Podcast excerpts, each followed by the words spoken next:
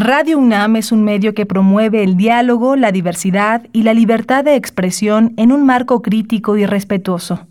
Los comentarios expresados a lo largo de su programación reflejan la opinión de quien los emite, mas no de la radiodifusora.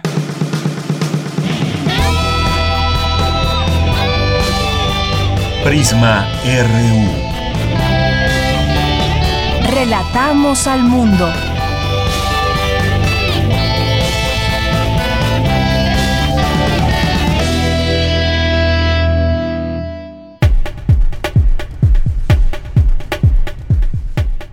Muy buenas tardes al auditorio de Prisma RU. Estas son las noticias del 17 de julio de 2020. Abel Zúñiga, egresado de la licenciatura en Ciencias de la Comunicación de la Facultad de Ciencias Políticas y Sociales de la UNAM, desarrolla el proyecto Murales en Movimiento, en el que a través de plataformas audiovisuales, fotografía, animación y figuras en 3D pueden ser visitados y apreciados seis de los diez murales del campus de Ciudad Universitaria con motrocidad. Estoy retratando cómo sería la biblioteca si cobrara por un segundo vida los elementos, ¿no? Es como un códice en movimiento. Yo entiendo la biblioteca como si fuese un engrane de elementos que se mueven en conjunto como si fuera una maquinaria completa, que es la historia de nuestro país. ¿Cómo podemos hacer llegar una obra a muchas personas, a muchos hogares, sin necesidad de que estén en el lugar? Eso no quita el mérito de que cuando tú estás enfrente de la biblioteca central, la ves, la contemplas tal cual es. O sea, se respeta esa idea, pero al momento de nosotros reproducir el arte a través del audiovisual, estamos generando una espinita en las personas, hace que hasta cierto punto gente que ni siquiera conocía que existía ese lugar, ya le esté dando un significado que las personas puedan tener contacto con su universidad en estos momentos en que realmente no tenemos cabeza para nada, poder detenernos unos minutos o unos o un momento a observar el campus y observarlo de otras maneras, a pesar de no estar cerca, estamos contigo. Pérdida parcial de especies, exterminio de la flora y fauna, así como migración de aves, son consecuencias de las erupciones volcánicas. Sin embargo, diversas especies se han adaptado o son tolerantes a estos eventos, según afirma Luis Enrique Sánchez Ramos, estudiante del posgrado en Ciencias Biológicas de la UNAM. Pues hay, hay efectos que son directos y también hay otros que son indirectos. Por ejemplo, en los efectos directos, pues la misma ceniza volcánica o los flujos piroclásticos pues terminan aumentando mucho las temperaturas. Entonces esto repercute en las aves. Pues también lamentablemente puede haber pues fallecimientos. Todo esto empieza a afectar a, nivel fisiológico a las aves y después eso les causa la muerte. Y por otro lado están los efectos indirectos, que son de cómo la ceniza o cualquier material que arroje el volcán afecta a la vegetación pues hay que entender que todo el ecosistema pues va a estar ahí conectado. Cuando desaparece ya sea cualquiera de la vegetación, artrópodo, mamíferos, pues empiezan a cortar esos flujos de alimentación, ese flujo de, de nutrientes. México suma ya 324.041 casos confirmados de COVID-19. De estos, 28.786 están activos. Se reportan hasta el momento 37.574 decesos. Hugo López Gatel, subsecretario de Prevención y Promoción de la Salud, informó que hoy sí habrá semáforo epidemiológico nacional. Reiteramos, lo hemos dicho aquí, lo hemos dicho en las reuniones con los gobernadores, está fundamentado en la ley el semáforo es un instrumento técnico. El semáforo no es un instrumento de eh, negociación con la sociedad para identificar de qué manera se puede encontrar la mayor cantidad de apoyos a una situación en particular, un color del semáforo. No está sujeto, ni estará sujeto jamás. Es un instrumento técnico que nos permite identificar en una manera sistemática estimar el riesgo de que exista propagación, de que exista persistencia de la epidemia o incluso de que existan rebrotes.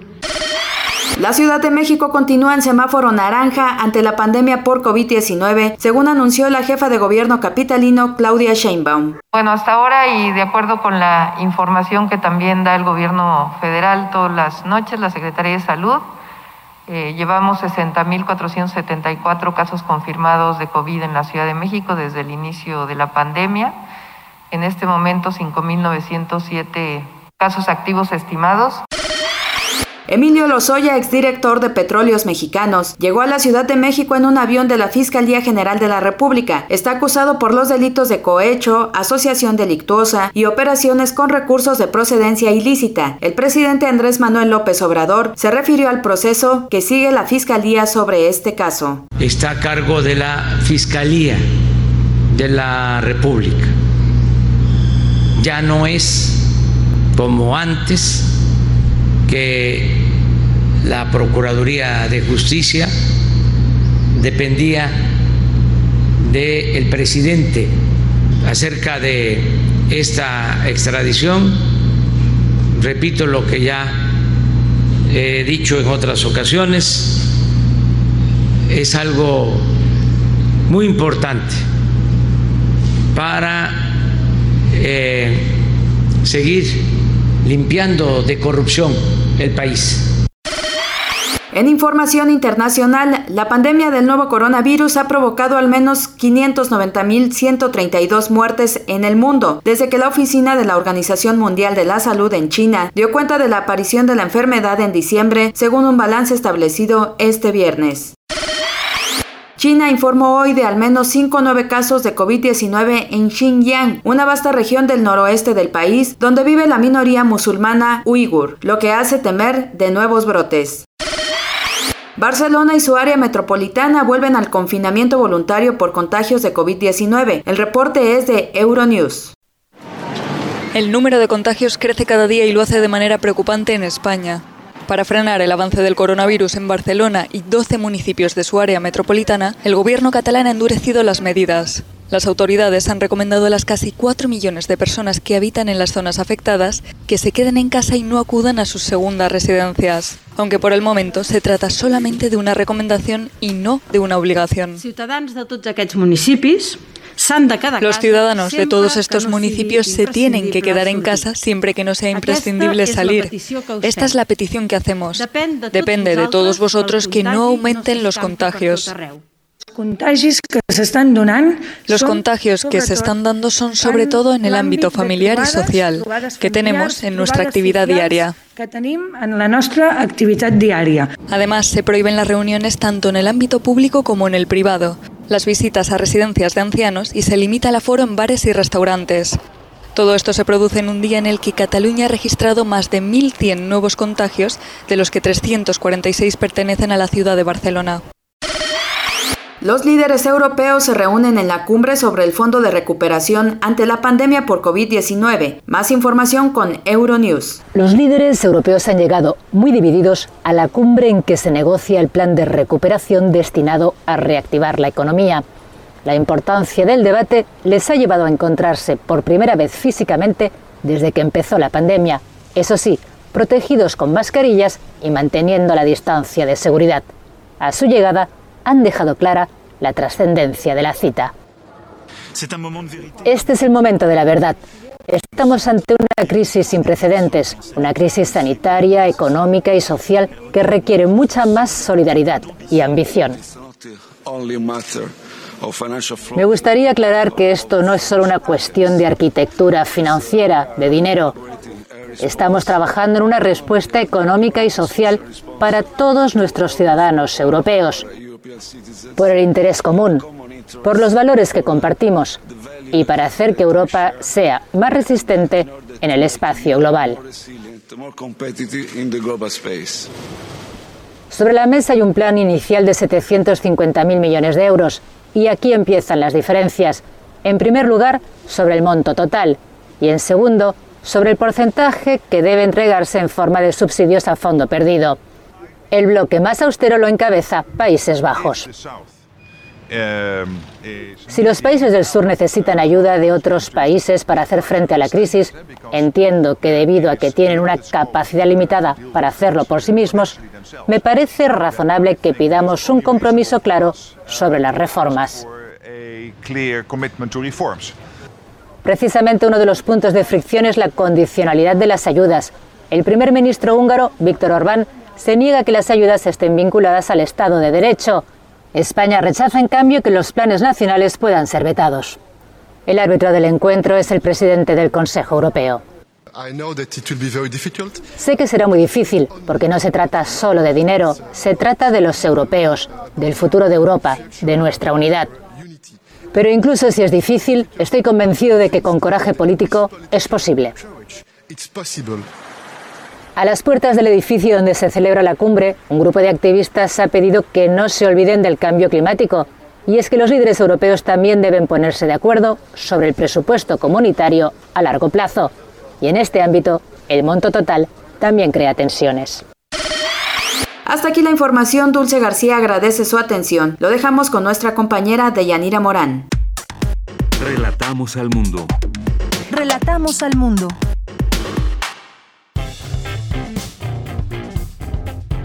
Campus RU.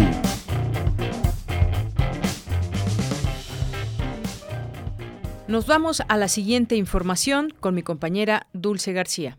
Deyanira, te saludo con mucho gusto a ti al auditorio de Prisma RU, luego de la polémica surgida porque cada vez son más los niños que tienen acceso a armas de fuego. Se dieron una serie de opiniones que consideraban a los videojuegos como los causantes de estos hechos. Sin embargo, un niño o adolescente no es violento por su afición a los videojuegos, sino que su conducta violenta deriva de múltiples factores sociales y familiares. Así lo afirmaron expertos de la UNAM que integran el Centro de Investigación La Finisterra de la Facultad de Ciencias Políticas y Sociales de la UNAM. Los videojuegos son parte de la cultura audiovisual e interactiva de estos sectores. Ejemplo de ello son los deportes electrónicos orientados a generar comunidades y amistades, o los serious game, eficaces para aprender matemáticas o un nuevo idioma o para prevenir el acoso escolar y reducir el estrés, según lo expuso Adolfo Gracia y Roberto Carlos Rivera, académicos de la Facultad de Ciencias Políticas y Sociales de la UNAM. En tanto, Adriana Reinaga, también académica de la Facultad de Ciencias Políticas y Sociales, reiteró que no hay relación directa entre la violencia y el uso de videojuegos, pero que sí la hay con la falta de comunicación intrafamiliar. Todos los investigadores han encontrado que no existe una relación directa entre un niño violento o un niño que expresa alguna conducta violenta y el uso de televisión o el uso de videojuegos. Entonces, esto hay que considerarlo. Sí habría que sentarse a pensar en otros factores. Primero que nada, en el acceso, obviamente, armas se tiene en la sociedad. Hay que decir que países con alto consumo de videojuegos como Japón presentan las tasas más bajas de criminalidad y violencia, aunque hay otros fenómenos que padecen como las altas tasas de suicidios. Los expertos reiteraron que el juego y las actividades culturales y recreativas son un modo de transformar la energía violenta de los pequeños, pero que se han reducido en el sistema escolar. Además dijeron que por más eficiente que sea un dispositivo móvil, no puede sustituir la atención de los padres, maestros ni demás vínculos humanos. Hasta aquí el reporte. Muy buenas tardes. En información con mi compañera Cindy Pérez, el riñón es el órgano más solicitado para trasplante. Adelante, Cindy. ¿Qué tal, Yanira? Muy buenas tardes. Pedro Trinidad Ramos, académico de la Facultad de Medicina de la UNAM, indicó que el riñón sea el órgano más solicitado se debe a diversos factores. No todos los pacientes son compatibles con el órgano donado. Se requieren más unidades médicas de alta especialidad que realicen este procedimiento y que se incremente el número de donaciones. Según el último informe del Centro Nacional de Trasplantes, CENATRA, de 2010 a 2018, el número de trasplantes de riñón aumentó 24% al pasar de 2.443 a 3.048. No obstante, son 15.072 los receptores en lista de espera. El académico señaló que el 95% de los riñones trasplantados funciona de manera adecuada en el paciente y la sobrevida del órgano rebasa los 5 años, lo que se considera un éxito. A pesar de que ha aumentado, estamos cortos. Si bien hay muchos pacientes con insuficiencia renal crónica que requieren un trasplante, no todos son candidatos por la comorbilidad. O sea, son enfermedades asociadas. Un paciente que tiene diabetes y tiene antecedentes de, infartos previos, aunque tenga donador, lo contraindica, pues. Y también a la falta de, incremento de donación fallecida y de otras modalidades que existen. También un, factor de que no haya mayor trasplantes es el número de pacientes sensibilizados. ¿Qué quiere decir esto? Pacientes que tienen anticuerpos, que desarrollaron anticuerpos por transfusiones, por trasplantes previos. O sea, al recibir un, trasplante y lo rechazan, sus células, los linfocitos T, detectan un tejido previo que se sensibiliza y desarrolla anticuerpos donador específico. Yanira, el riñón es un órgano con forma de frijol del tamaño de un puño. Son máquinas de procesamiento que a través del filtrado mantienen la sangre limpia y químicamente equilibrada. En condiciones normales filtra 120 mililitros de plasma por minuto pero cuando ocurre la enfermedad crónica renal se presentan alteraciones anatómico-funcionales, entonces en la orina podría registrar presencia de proteínas y glóbulos rojos en una cantidad superior a la normal, con una tasa de filtración glomerular baja. Si estas alteraciones permanecen por tres meses, el padecimiento se vuelve irreversible y solo queda controlar ciertos factores para que la progresión no sea tan rápida. Hasta aquí la información. Muy buenas tardes. Porque tu opinión es importante, síguenos en nuestras redes sociales, en Facebook como Prisma RU y en Twitter como arroba PrismaRU. Relatamos al mundo. Relatamos al mundo ya está aquí con nosotros, eh, Rebeca Orozco, que nos presenta su libro El aire en que se crece. Y bueno, Rebeca Orozco es comunicóloga, es guionista y es escritora. Rebeca, qué gusto que estés aquí con nosotros. Deyanira, el placer es mío y a mí me gusta mucho eh, la estación de Radio UNAM. Qué bueno. Y bueno, esta ocasión nos presentas este libro, El aire en que se crece, la novela sobre Rosario Castellanos, que fue una escritora, poeta, diplomática, y bueno, que tuvo una vida una vida difícil de cierta forma, como bien lo planteas aquí en el libro, con esta narrativa, con algunos de, de, los, de los propios escritos que ella hizo, que se pueden leer aquí en el, en, el libro. Me gustaría que nos, nos adentres un poco cómo surgió esta idea, porque es un personaje sin duda maravilloso, del que se pueden decir muchas cosas, pero cómo abordar eh, el tema, cómo abordar su vida y todo lo que aconteció en esta gran mujer mexicana. Fíjate que, Deyanira, que eh, partí de una emoción que tuve cuando una vez escuché a, una Flor Cecilia Reyes, una escritora, poeta, escuché eh, recitando o actuando eh, poemas de Rosario Castellanos hace mucho, hace mucho tiempo. Dije, esta mujer es, es grandiosa, pero fue a partir de sus versos. Yo dije, me, me toca, me, me habla de cosas cotidianas y también de cosas sublimes a la vez. Dije, yo algún día eh, me gustaría escribir algo sobre ella.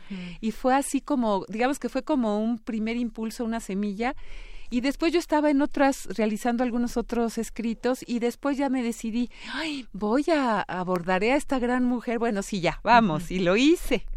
Y lo hice, sí. Claro, y además, bueno, dentro de este libro podemos encontrar pasajes y detalles que nos dan cuenta, que nos adentran justamente a su vida, porque fue una mujer que desafió de manera muy valiente todas las convenciones de una época en donde pues la mujer se le veía como pues algo menor, ah, eh, se le veía como esa mujer que no podía eh, ser profesionista, ser eh, madre y muchas cosas. Ella le tocó y desde niña ya sentía estos impulsos en primer lugar desde su natal Chiapas, allá en Comitán, incluso también los temas de, de la injusticia le, le empezaban a doler desde niña. Primero, desde, muy curioso, porque desde niña o, y adolescente, ella ya cuestionaba el papel tan rígido que se le daba a las niñas y mujeres de, de Comitán, de casarse. Era así terrible quedarse soltera, ¿cómo? ¿No? Eran criticadísimas.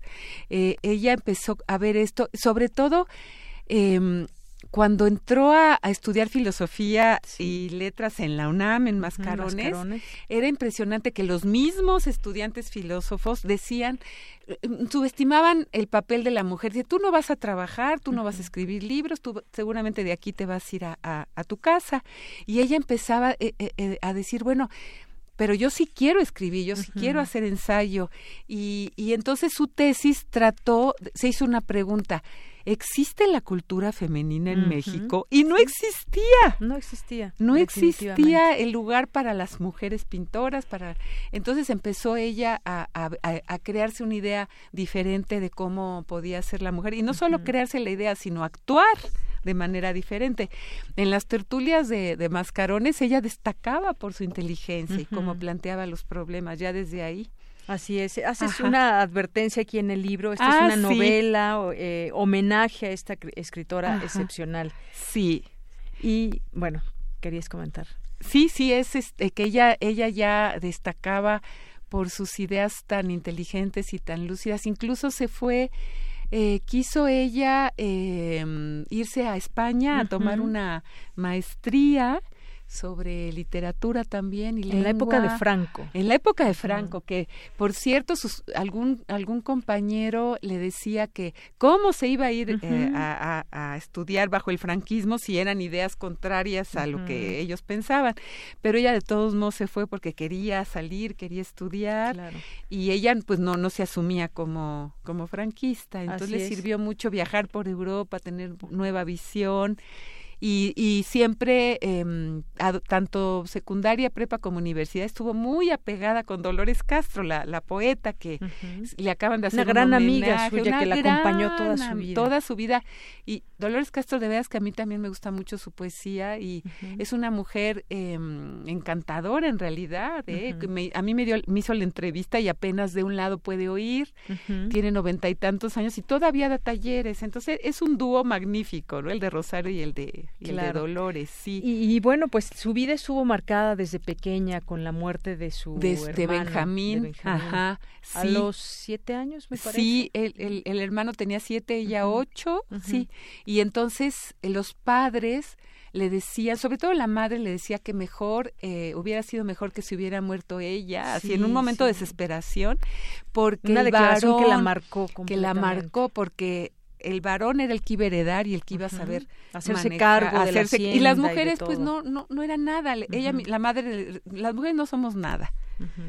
Entonces este la marcó y yo lo pongo al principio porque es como digamos en una obra de musical es como un bajo continuo que oscurece su vida esa mm, ese momento en que la descalifican y entonces ella busca existir, busca aparecer en el espejo, que es lo que Así es. Y bueno, también nos, nos ubicas en el momento histórico, ¿no? Hubo un, eh, cuando llega Cárdenas al ah, gobierno, pues suceden muchas cosas que afectan a su familia. A su familia. Cambiaron muchas cosas en el país y entre ellas, bueno, pues la repartición de tierras cambió, tenían muchas tierras sus, padres. muchas haciendas tenían. Muchas haciendas y se quedó solamente con una. Con una, sí. Y incluso primero Cárdenas obligaba a los hacendados que les dieran clases a los indígenas, que hubiera un maestro incluso se trata de eso, las novelas de Rosario pinta muy bien todo esto.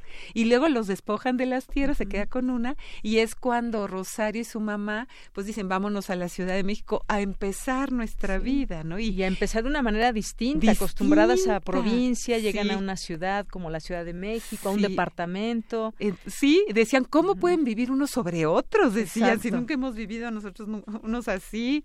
O decían, ¿cómo existe, cómo existe una escultura de una Diana casada desnuda, pero que luego la, la tapan. Entonces todo esto, ¿no? Así es. Y bueno, ella se cuestionaba justamente también que si merecía todo esto simplemente por, eh, por el hecho de ser eh, rica y blanca y un trato como reina. se cuestionaba todo lo que pasaba con los indígenas ah, en ese momento. Que sobre todo en Chiapas estaba muy estigmatizado. sí, este, incluso sí, se golpeaba a los indígenas. Y hubo, hay un momento en el que... Eh, cuando la familia viaja, ellos viven en Comitán, pero digamos, cada verano van a una hacienda y tienen que recorrer muchísimos kilómetros a caballo, pero a ella la llevaban en una de estas que se llama silla de mano, que se me hace como de la esclavitud, y ella iba ahí sentadita y los indígenas, cuatro indígenas cargándola, y llega un momento que ella se da cuenta y dice, ¿cómo es posible que ellos están agotados, sudando, y yo aquí como reina? Y llega un momento en que dice, ella protesta y se baja de la silla y aunque se enloda, dice, yo quiero, casi yo quiero ser igual que ellos. Entonces, la reprende en ese momento su madre. Sí, Así es. Entonces, este, son escenas que yo voy creando, pero a partir de lo que realmente como ella era, ¿no? Yo escenifico, que es mi labor de, de la ficción, pero sí hay un fondo muy muy interesante que realmente era ella sí. Así es y además bueno su nana era indígena. Y, la nana es, es importantísima más que su madre para le dio más amor que su madre. Le dio más amor que su madre y le daba una cosmovisión este interesantísima no una manera de ver la tierra la relación. A ella a Rufina le gustaba mucho hasta estar descalza por el hecho de sentir la tierra bajo sus pies, que es otra manera de pensar diferente a, al piso lujoso que puede haber en la hacienda, ¿no? Así es. Ajá. Y bueno, pues sí, justamente llega a la Ciudad de México, luego pues inicia su, su carrera, se empieza a replantear este papel de las mujeres, justamente, todo, toda desde, desde pequeña, su adolescencia, su juventud, por supuesto, estuvieron ya marcadas con toda este, esta situación que imperaba con las mujeres. Sí. Y bueno, empezó a conocer también a distintas personalidades, filósofos en aquel momento, ¿no? Muy interesante. Conoció, por ejemplo, a Ramón Chirao, eh, conoció a Luis Villoro, a Jaime Sabines. Ah, sí, eran sus compañeros. y también gente de teatro muy amigos de ella eran Emilio Carballido y Sergio Magaña y también Josefina, Luisa Josefina Hernández, ¿no? Incluso Emilio Carballido y Sergio Magaña, ella, ella viví, ella, este, ya sus padres cuando les empezó a ir bien en la Ciudad de México, tenían una casa en Avenida Madereros, que ahora es Constituyentes, y esa casa todavía está. Yo paso y digo, a ver si veo algo del pasado de Rosario, ¿no? Pero los invitaba a comer Rosario Emilio Carballido y a Sergio Magaña, y entonces otra de las nanas que ella tenía, este, les hacía los frijoles tipo chapaneco y entonces ahí aprovecho estas comidas para que platiquen de muchas cosas, de inquietudes de ellos y de la época. Así es. Y bueno, son varios momentos importantes eh, en su vida. A los 23 años se quedó huérfana. Ah, sí. Y esto, pues, evidentemente también de, de ambos padres. De ambos padres. Fue una diferencia muy, de muy poco tiempo. De muy entre la muerte de la madre primero y luego del padre. Entonces ella tenía que vivir sola en esa casa enorme y por eso vino de, de, Chiapas una de sus cuidadoras, una de sus nanas de antes y, y era su compañía. Ajá. Así es. Eh, también dentro de su vida la amistad pues fue muy importante dentro de ella. Ya mencionábamos algunos personajes, mencionabas a Emilio Carballido, eh, está Sergio Magaña, estaba por ahí este de apellido Ortiz también, ah, que fue un Raúl gran Raúl Ortiz. yo, entrevisté a Raúl Ortiz y Ortiz, eh, acaba de morir hace unos hace poco y todavía él es muy enfermo, pero me atendió y me platicó sobre todo de la etapa de Rosario cuando fue maestra de la UNAM, y Raúl Ortiz también era y entonces de esa época me contó mucho y me, me hablaba de la inteligencia de, de Rosario de su trato Incluso hay una anécdota muy bonita porque Rosario le costaba muchísimo trabajo el idioma inglés. Sí. Cuando iba a ser embajadora no, no sabía muy bien inglés, entonces le pidió a Raúl Ortiz. Raúl Ortiz y Ortiz tradujo del inglés al español bajo el volcán de Malcolm Lowry. Entonces era un erudito porque también traducía Shakespeare. le decía, a ver Raúl, enséñame a hablar inglés. Entonces se iban al cine Lido, que mira, qué curioso que ahora el cine Lido es la librería que ahora lleva el nombre de Rosario, ¿no? Se iban al cine Lido, luego se, iban a cenar y, aprove y le decía, todo lo vamos a hablar en inglés, todos los comentarios lo vamos a hablar en inglés. Y así, así, era una, la quería muchísimo Raúl a, ella, muchísimo. Y luego grabó ustedes que son de radio, dijo Raúl, mira, tengo esta, esta grabadora, ah, ahorita que estamos en mi casa, léeme tus poemas con tu voz y vamos a, y luego los, los publicó, no sé si se diga así, en, en los discos de, de voz viva de la UNAM. Sí, sí, y, efectivamente, y actualmente podemos descargar también poemas de Rosario Castellano. De esa misma, sí. Exactamente. Exactamente. Y bueno, fueron varios personajes a los que tú tuviste oportunidad de entrevistar, que te dieron pues evidentemente mucha información para recrear incluso esas pláticas que tenía con, Raúl Ortiz, con Dolores con Castro, que vuelven pues mucho más interesante esta, esta plática y este libro entre ellos, algunos detalles incluso de cosas sí, que, que, yo es lo que siempre busco cuando recreo mis personajes para que, para que sean más humanos este, esos detallitos que te hacen de veras vivir la escena, ¿no? Sí. Así es.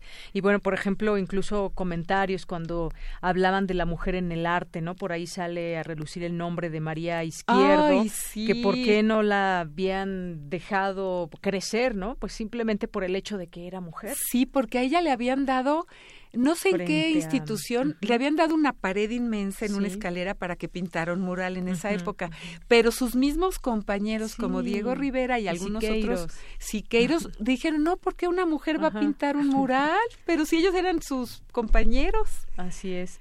Y luego, pues, mencionabas también una, un momento muy importante para ella, que fue su viaje a España.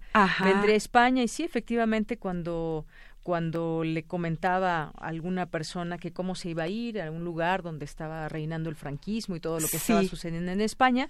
Sin embargo, ella sentía esa necesidad, necesidad de irse. Ya había conocido, digo, no hemos hablado, pero una parte fundamental, exactamente, Ricardo, que fue su novio, su esposo, y bueno, fue una relación muy tormentosa. Muy tormentosa. Y fue el único amor de su vida. O sea, y, pero ella insistía en esa relación y sí fue muy, esa es la palabra, tormentosa. Sí, por supuesto. Y que en su ida a España se, se cuestionaba también, iré o no, eh, lo dejaba. Porque él incluso como que intentó casi, antes de irse ella a España, le, le quiso pedir matrimonio, pero ella dijo, no, ya, ya me voy, ya me voy a a España. Entonces, él, ella lo amaba con todo su corazón, pero se iba. Con toda su vida. Con toda su vida, pero se iba.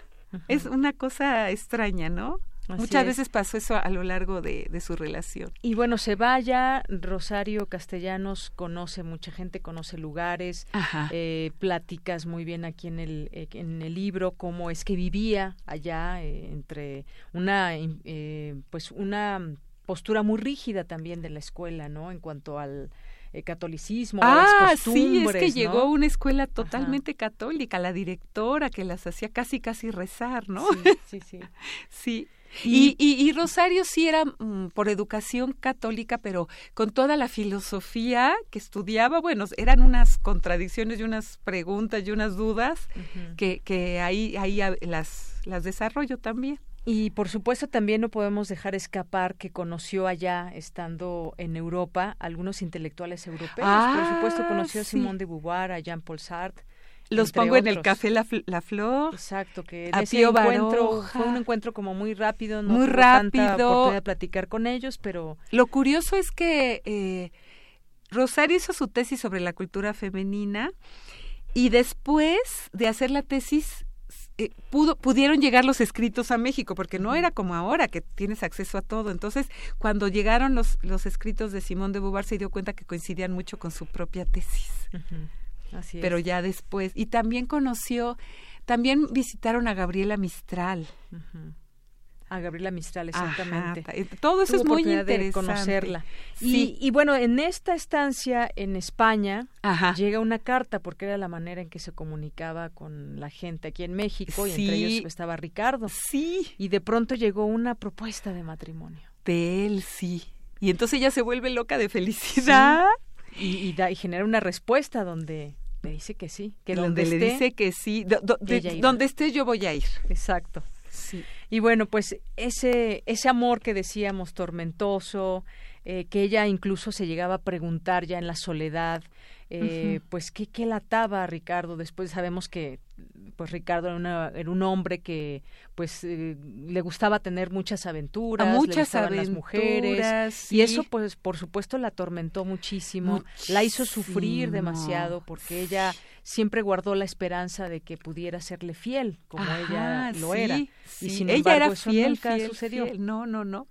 Pero había momentos en que ella eh, veía que Ricardo le escribía o cuando se veían se, se volvía a ilusionar tanto que le decía, bueno, aunque sea, no me sea tan infiel. sí, sí, sí, Luego, dentro de esos momentos también uno muy terrible, bueno, fue cuando se enfermó de tuberculosis. Sí, sí, y leyó eh, La montaña mágica de Thomas Mann que tiene que ver con la tuberculosis. en todo, en todo buscaba siempre la literatura. Y finalmente con Ricardo a los 28 años se casó. Ajá. Se casó a los 28 años, comenzaron una vida. Él ya había tenido otra otra, esposa, tuvo dos hijos. Y, y Rosario se se, se, ofreció a cuidarle los hijos a veces a, Ricardo, entonces a veces iban con ella y con Ricardo. Sí, hicieron una relación ahí con los hijos de, de, él.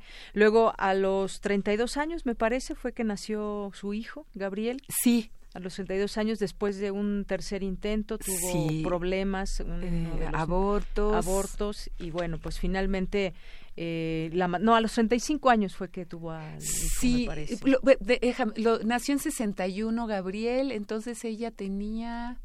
Uh 65 años se embarazó ambos como 36 más sí porque fue el primer embarazo a los sí, 35 sí. entonces lo tuvo hasta el tercer tercer embarazo exactamente. Y bueno pues de ahí la vida con la vida con él siguió muy tortuosa. Sí. Luego incursionó en el periodismo. Julio Scherer la invitó a la escribir invitó, y ella era muy estaba muy insegura al principio en la entrevista de trabajo pues dice a lo mejor yo no porque decía mucho yo soy una persona infecta a lo mejor no voy a poder. Y Julio Scherer confió en ella y dice, tú vas a poder. Y empezó a hacer. Claro que pudo. Y, y, hay tres tomos con sus artículos periodísticos. Así es. Riquísimos, riquísimos para leerlos. Bueno, ya vamos acabando, el tiempo se nos viene encima, pero pues tuvo también una, un viaje a Estados Unidos. Ah, sí, porque era una maestra de, de varios lugares de Estados Unidos muy reconocida y siempre daba literatura latinoamericana. Así es. Y bueno, después vinieron todos estos temas del 68, que Ay, ella los vivió con un sufrimiento terrible, era parte de las marchas también. Hay un poema maravilloso de, de, de, de ella del 68 y estuvo involucrada, pero luego Echeverría es la que la llama a ser embajadora y la invita a que eh, hay se vaya una Israel. contradicción interna muy fuerte. Sí, sí, incluso no no recuerdo, recibí una llamada de Chiapas donde le, le preguntaba eso, quizás Sí. te quieren fuera, no te quieren aquí en México y Claro. por eso te invitan allá. Porque existe esa yo Claro. yo contemplo esa posibilidad también. Y bueno, pues también su, su la maternidad, cómo la vivió, el ser madre con su hijo Gabriel, que lo Sí. llevó a Estados Unidos en su momento, lo llevó a. Israel, y bueno, pues así va, así nos vamos acercando al final de esta novela, que de Ajá. verdad se disfruta mucho, la queremos recomendar a Gracias, nuestro auditorio Deyanira. que nos está escuchando en este momento. Pues nada, agradecerte esta visita, que hayas escrito este libro. Oye, ya no comentamos rápidamente la, la película de los adioses, que también trata Bueno, de su vida. Yo dije, la, la voy a ir a ver y me parece muy interesante que ver cómo eh, un guionista o un director, cómo dan un enfoque a mi, al personaje que yo abordo aquí con coincidencias, pero con otras no. Pero esa es la riqueza de, de- del arte, que el personaje puede tener muchísimas facetas. Incluso las personas tenemos muchísimas facetas. Lo interesante es cómo, cómo aborda cada quien al mismo personaje. Y como era tan rica Rosario y tan... Entonces, eh, me gustó mucho ver ese punto de vista de la relación de Rosario con su pareja en la película. Me encanta, me encanta la actuación, me gusta la dirección y, y creo que qué bueno que se esté hablando y diciendo cosas de Rosario Castellanos. Así es. Pues Ajá. muchísimas gracias de verdad, Rebeca. De. Yanira, de veras, gracias por, por tu compañía, tus preguntas y esta plática tan, tan interesante, de veras. Muchísimas gracias, Gracias. a ti. Muy bien, continuamos. Relatamos al mundo. Relatamos al mundo.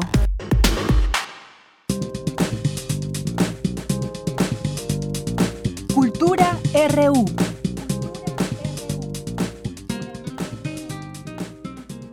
Nos vamos a la sección de cultura con Tamara Quirós. Muy buenas tardes amigos, gracias por seguir escuchando Prisma RU. Esta semana compartiremos con ustedes algunas sugerencias literarias, entrevistas que hemos realizado durante este 2020 para que ustedes tengan opciones de lectura. Hoy vamos a escuchar una entrevista que realizamos el 6 de enero a Ignacio Casas, autor de La esclava de Juana Inés. Ya, desengaño mío, llegasteis al extremo que pudo vuestro ser verificar el serlo. Todo lo habéis perdido, mas no todo, pues creo que a una costa es de todo barato el escarmiento. No envidiaréis de amor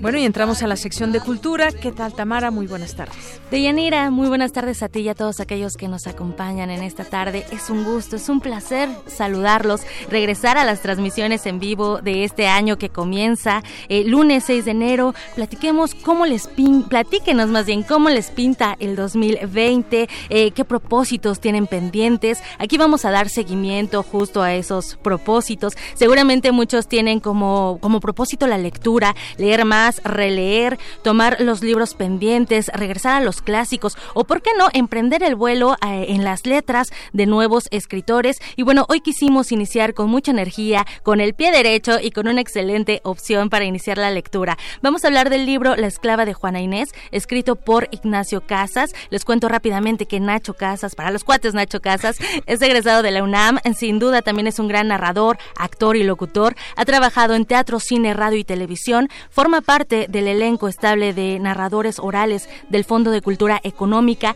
también forma parte de Alas y Raíces de la Secretaría de Cultura y es el autor de La esclava de Juana Inés. Nacho Casas, bienvenido a este espacio. Agradecemos esta visita.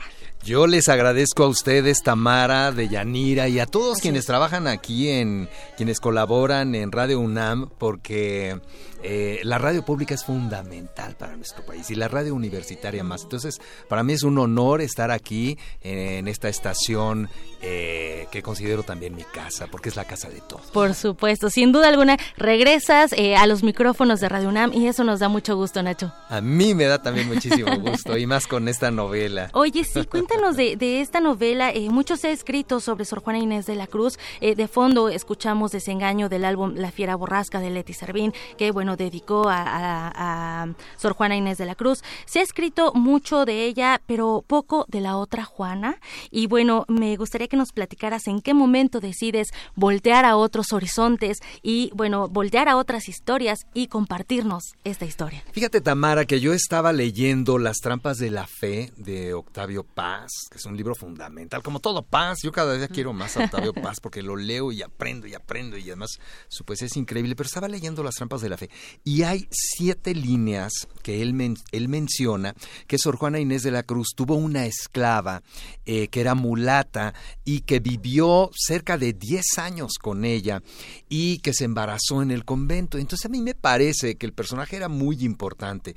Me di a la tarea de investigar y yo estaba en el Centro de Creación Literaria Javier Villaurrutia con el maestro Orlando Ortiz y entonces él nos pidió una tarea, un plan de novela y cuando estás ahí y tienes muchas ideas en la cabeza, pero ¿de qué hago la tarea? ¿Cómo la aterrizo? ¿Cómo la aterrizo? y entonces dije, pues ese es un personaje muy interesante porque dormía y despertaba en la misma celda que Sor Juana. La celda de Sor Juana tenía dos pisos, estaba llena de libros, tenía instrumentos musicales, tenía un astrolabio, tenía un sextante, en fin, tenía también instrumentos eh, que tenían que ver con la ciencia. Y mm, ella eh, llamada Juana de San José en la vida real, nunca fue tomada en cuenta, ni el historiador más micro eh, la tomó en cuenta como un personaje que estaba ahí presenciando, entre otras cosas, el proceso creativo de Sor Juana Inés de la Cruz. Cómo ella escribía, cómo se sentaba, qué leía, qué estudiaba. Entonces, eh, escribí el plan de la, de la, novela, después me di a la tarea de investigar sobre ella y hay muy poco. Hay dos artículos que escribió José de la Colina en Letras Libres uno y en Milenio el otro. Uno de ellos, como bien mencionaste tú, se llamaba La Otra Juana y otro se llamaba o se llama, porque todavía se pueden consultar incluso en línea, Lágrimas en la lluvia. Y José de la Colina, que desafortunadamente murió hace poco tiempo, el el año pasado, hace unos dos o tres meses aproximadamente, decía que Juana de San José es eh, o fue como una lágrima en la lluvia, porque nadie la tomó en cuenta durante cuántos años. Se perdió en los siglos, se en perdió el tiempo. En los siglos, se perdió en el tiempo. Y a mí me permite eh, hablar de un personaje y de muchos personajes olvidados. Porque nosotros aquí estamos Tamara de Yanira, pero acá atrás están los ingenieros y están los muchachos de continuidad y está la gente de producción y está la señora que barre también aquí o el señor y los muchachos que nos eh, eh, en la entrada nos reciben. Entonces tenemos, todos tenemos vidas y esta mulata tiene una vida muy particular como yo ya lo mencionamos, en la vida real se llamaba Juana de San José, yo le doy un nombre que tiene que ver con la negritud, que es Yara, y le, pongo Yara de Yanga, porque ella nació en Yanga, en este poblado que en el siglo XVII era el único lugar libre para los negros. Así es. ¿Y que existió? Y que existió y que existe todavía. Ahora vas, eh, está en Veracruz, muy cerquita de Córdoba, y por los rumbos de Córdoba y Orizaba, y mm, existe Yanga. Entonces a mí me permite hablar de la negritud, me de la esclavitud, de la esclavitud, por supuesto. Y mm, ustedes creen que ella era eh, que sabía leer?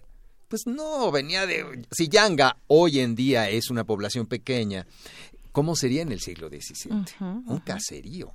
Entonces ella era una muchachita eh, que expulsaron de Yanga, ¿no? Eh, sus abuelos, su abuela particularmente, llegó en estos barcos negreros que traían los portugueses, porque los españoles, que no daban paso sin guarache, este, contrataban a los portugueses o no exactamente que los contrataran, sino los portugueses iban a los reinos de que ahora son el Congo, a Congo, Luanda y Matamba, compraban ahí a los esclavos negros, se los traían en estos barcos negreros que eran una suerte de tumbas, no venían tan cómodos como ahora viajamos. Claro. Llegaban a Veracruz y a los negros los marcaban con el calimbo, como se marca a los animales.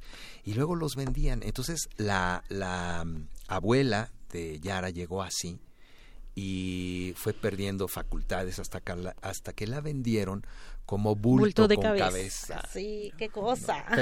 es dolorosísimo. Así es, así es. Sin embargo, mi personaje es pícara, quiere conocer, tiene ansias de saber, de nombrar. Llega eh, después de de que la expulsan por algunas circunstancias, la expulsan de Yanga, eh, viaja por Orizaba, Córdoba, eh, Puebla y llega a lo que en el siglo XVII era la muy noble, leal e imperial Ciudad de México. Así es. Y la ve desde arriba, desde los cerros, y se maravilla, porque la ciudad era, todavía había el, eh, lago de Culhuacán, el lago de Texcoco, había calles de agua, la sequía real estaba prácticamente detrás de Palacio Nacional, en lo que ahora es la calle de Roldán, que está hecha un cochinero, ahí le encargo a, quien corresponda que la limpie. Hacemos un llamado, por supuesto. Y mm, porque son parte de nuestra historia. La Ciudad de México era una belleza, como lo es ahora también. Oye, Nacho, haces, haces un, un viaje eh, estupendo, eh, juegas con los espacios, con el tiempo, nos vamos a encontrar, eh, vamos a conocer el día, el día a día de esa época, vamos a conocer el convento, vamos a conocer muchas cosas a través de una mirada femenina. Hay complicidad también en esta novela que, bueno, me gustaría que la gente que nos escucha lo sepa. Hay una complicidad y, bueno, es una lectura fácil, no por ello quiere decir que vaya demeritar, sino al contrario, ¿no? ¿Cómo le hiciste para hacernos a nosotros los lectores esta lectura tan fácil para conocer eh, la jerga que, nos creamos, que realmente así se hablaba en ese tiempo y que así era el personaje además. Claro, lo primero eh, fue que eh, encontré una voz narrativa que me permitía hacerlo y que es ella misma. Está escrita la novela en primera persona. Entonces, eh, eh, trabajé la novela en algunos talleres con Rebeca Orozco, con eh, Ana García Bergua, con Mónica Lavini. Mónica... Eh, que fue jurado. también fue jurado. Y que también tiene un libro. Casualmente. tiene Yo la Peor, que, es un prodigio, es. una novela espectacular y yo mañosamente no la leí. Bien. No la leí porque yo no quería que me influyera. Por supuesto. No, yo quería hacer otra cosa y no quiero y no quería que se tratara de sobre Sor Juana. Sor Juana le da marco. Claro. Pero es la historia de esta esclava negra. Entonces, eh, al, encontrar la voz narrativa de ella, eh, también afortunadamente estoy en un seminario de análisis de textos con David Huerta, el incurable y notabilísimo poeta a quien todos queremos. eh, porque es un sabio, y estábamos analizando los mil y un años de la lengua española de Antonio Alatorre. Entonces, él hay algunas partes de, ese libro prodigioso en donde habla también de la de las palabras que vienen de la negritud, de lo que tomamos de los pueblos eh, que tienen que ver con la negritud. Eh, hay un, un, poeta del siglo XVI que se llama Mateo Flecha, fíjense qué nombre tan bonito, ya con ese nombre ya nos dan ganas de escribirlo en la historia, ¿no?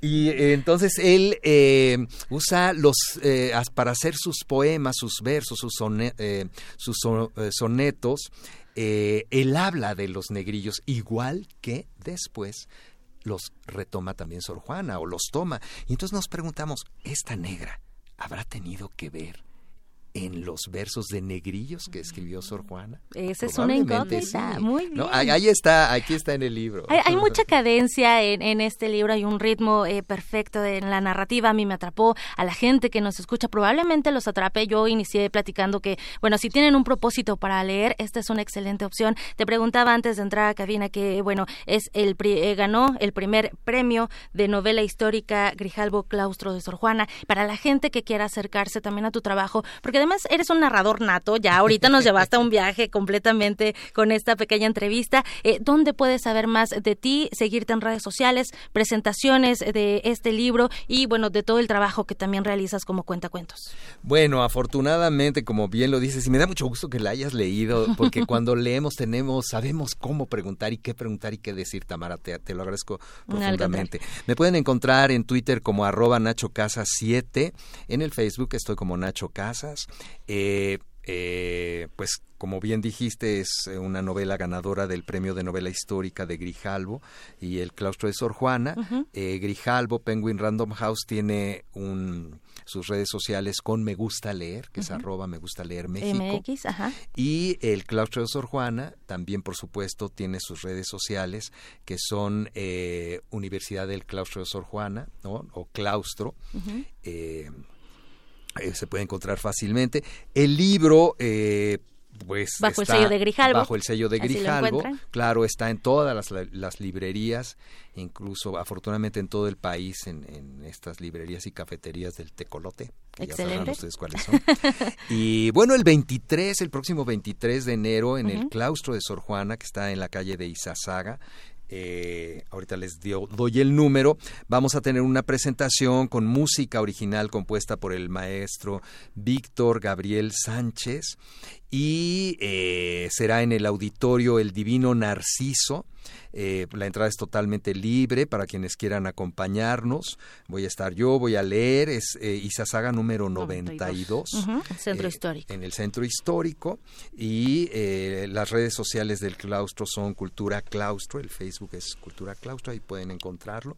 la verdad es que pues yo pienso que así como Tamara se van a entusiasmar con, conocer este personaje. Sin duda, que, que, vean esa otra mirada, esa mirada femenina, eh, que también pues eh, siempre es importante, ¿no? Esta exploración de la lectura y yo creo que esa es una oportunidad que nos podemos dar el lujo este año, este año que inicia y no nos resta más que agradecer infinitamente tu visita, Nacho Casas, y de hablarnos también de la esclava de Juana Inés. Pues a ti, Tamara, muchísimas gracias por esta eh, recepción tan cálida, por, por tu lectura. Muchas gracias a Deyanira, que siempre los escucho. ¿eh? Qué bueno, ha sido radio Oye, y también a todos los muchachos que están aquí, a nuestros ingenieros, ¿no? A los que han estado, ya, creo que me estoy saliendo de micrófono, pero este, a, Carmen, a Benito, a todos quienes hacen posible esta radio universitaria. Hay un gran equipo detrás de las voces que la gente escucha. Somos muchos los que estamos trabajando para llevar a ustedes. Así es. Todos, todos, todos son, no son números, todos son personas que cuentan. Gracias, Deyanira. Gracias. Muchísimas gracias. Nos despedimos. que tengan muy buena tarde. Gracias, Tamara. Y yo no lo he leído, pero, pero creo que ya se antoja la, la lectura. Muchísimas gracias, Nacho, por tu visita. Muchas gracias, Tamara. Muy buenas tardes.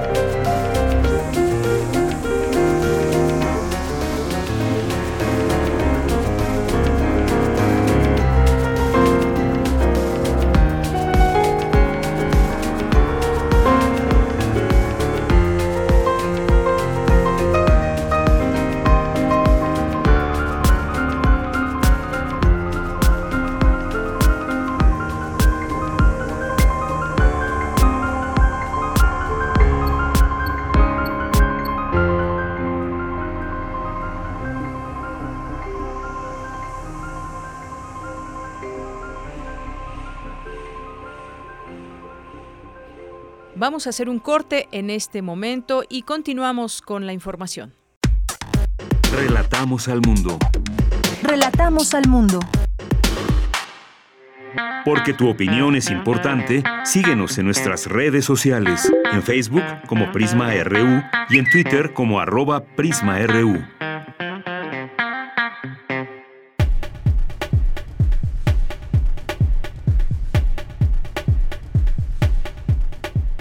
De regreso de este corte. Muchas gracias por continuar con nosotros.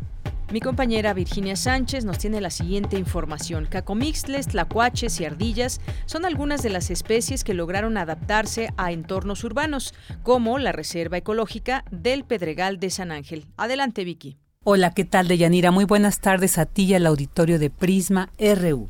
La Ciudad de México y su zona conurbada se encuentra en un territorio donde existían grandes reservas naturales que al ser invadidas por el ser humano se transformaron las condiciones del ecosistema y provocaron la reducción o exterminio de algunas especies animales mientras que otras migraron y lograron adaptarse al entorno urbano. Entre estas especies se encuentran los cacomixtles, tlacuaches, aguilillas, halcones, conejos, ardillas, mariposas, escarabajos y murciélagos. Así lo detalló Gabriela Jiménez Casas del programa de difusión del Instituto de Ecología de la UNAM, quien destaca que se ha dado un proceso de aprendizaje y convivencia mutua entre estas especies y los humanos, al conocerse y habituarse a la presencia del otro, hasta acostumbrarse a ello. Y un ejemplo de esto es la Reserva Ecológica del Pedregal de San Ángel y el campus universitario.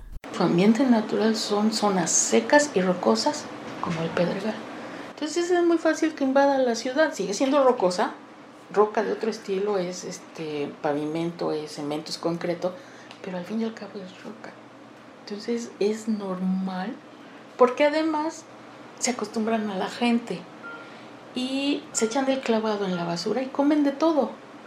Comen frutas, verduras, bayas, pueden llegar a comer ratones pequeños, pero estos animales lo único que están haciendo es buscando recuperar su ambiente que le hemos robado. Por lo que la experta hace un llamado a no dañar la fauna silvestre que de repente se acerque a nuestras viviendas o espacios laborales, porque son especies inofensivas. Además, advirtió, tampoco se deben alimentar pues no son mascotas y como cualquier otro animal pueden transmitir enfermedades. Asimismo, señala que en cualquier entorno urbano debemos aprender a convivir con la fauna y la flora, dejarlas en su lugar, ya que las reservas naturales prohíben el reingreso de animales y plantas, pues tras haber sido sacados de su hábitat, corren el riesgo de ser contaminados en otros ambientes y al reingresar pueden alterar y causar daños al equilibrio y la fauna local. Cabe recordar que la Reserva Ecológica del Pedregal de San Ángel, resguardada por la UNAM, fue declarada el 3 de octubre de 1983 zona ecológica inafectable y su riqueza se debe a la erupción del volcán Chitle hace casi 1670 años, cuya lava arrasó con la vida que había, se solidificó y la acción del agua y el viento formaron erosiones por donde se filtraron semillas y de ahí la germinación de plantas. Actualmente su enorme biodiversidad alberga aproximadamente 1.553 especies nativas y 317 exóticas, así que muchas son las razones para proteger y resguardar esta zona y toda la vida que ahí habita. Hasta aquí la información. Buenas tardes. En esta información de Cristina Godínez nos informa sobre el calentamiento global por la actividad humana que está ocasionando el acelerado derretimiento de glaciares, afirma especialista. Adelante. ¿Qué tal, Deyanira? Un saludo para ti y para el auditorio de Prisma RU. En nuestro planeta están desapareciendo los glaciares a un ritmo acelerado y su extinción, entre sus efectos, tendrá un fuerte impacto en la población al acabarse el recurso hídrico. En los últimos dos millones de años, el planeta ha tenido cuatro glaciaciones, que son procesos de acumulación de nieve y formación de hielo glaciar que ha permanecido en la cumbre de las montañas y en las partes bajas. Sin embargo, el retroceso de esas masas de hielo se da por el aumento de la temperatura ambiente debido al cambio climático, alertó el doctor Hugo Delgado del Instituto de Geofísica de la UNAM. El calentamiento global que es atribuido al ser humano ha hecho que el ritmo de retroceso se ha exagerado tan rápido, tan fuerte, que todos los glaciares en el planeta están reduciendo su tamaño de manera espectacular. Las glaciaciones terminaron y entre dos de ellas están los periodos que se conocen como interglaciares, en donde la temperatura ambiente se elevó de una manera natural. No obstante, en la actualidad se registra un aumento en la temperatura global que va mucho más allá del proceso natural y particularmente se ha acentuado en este siglo. A este fenómeno lo conocemos como calentamiento global y la actividad humana es responsable de su presencia, pues básicamente se explica en función del incremento de gases de efecto invernadero como el dióxido de carbono. El doctor dijo que no hay modo de revertir el proceso de derretimiento, pero se puede intentar frenarlo, hacer conciencia y buscar la manera de adaptarnos a las nuevas condiciones que se nos presentarán sin el recurso hídrico que proporcionaban los glaciares. Deyanira, este es mi reporte. Buenas tardes.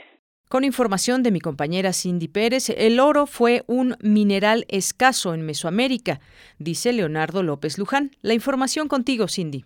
Deyanira, te saludo con mucho gusto a ti al auditorio de Prisma RU, luego de la polémica surgida porque cada vez son más los niños que tienen acceso a armas de fuego. Se dieron una serie de opiniones que consideraban a los videojuegos como los causantes de estos hechos. Sin embargo, un niño o adolescente no es violento por su afición a los videojuegos, sino que su conducta violenta deriva de múltiples factores sociales y familiares. Así lo afirmaron expertos de la UNAM que integran el Centro de Investigación La Finisterra de la Facultad de Ciencias Políticas y Sociales de la UNAM. Los videojuegos son parte de la cultura audiovisual e interactiva de estos sectores. Ejemplo de ello son los deportes electrónicos orientados a generar comunidades y amistades, o los serious game, eficaces para aprender matemáticas o un nuevo idioma o para prevenir el acoso escolar y reducir el estrés, según lo expuso Adolfo Gracia y Roberto Carlos Rivera, académicos de la Facultad de Ciencias Políticas y Sociales de la UNAM. En tanto, Adriana Reinaga, también académica de la Facultad de Ciencias Políticas y Sociales, reiteró que no hay relación directa entre la violencia y el uso de videojuegos, pero que sí la hay con la falta de comunicación intrafamiliar. Todos los investigadores han encontrado que no existe una relación directa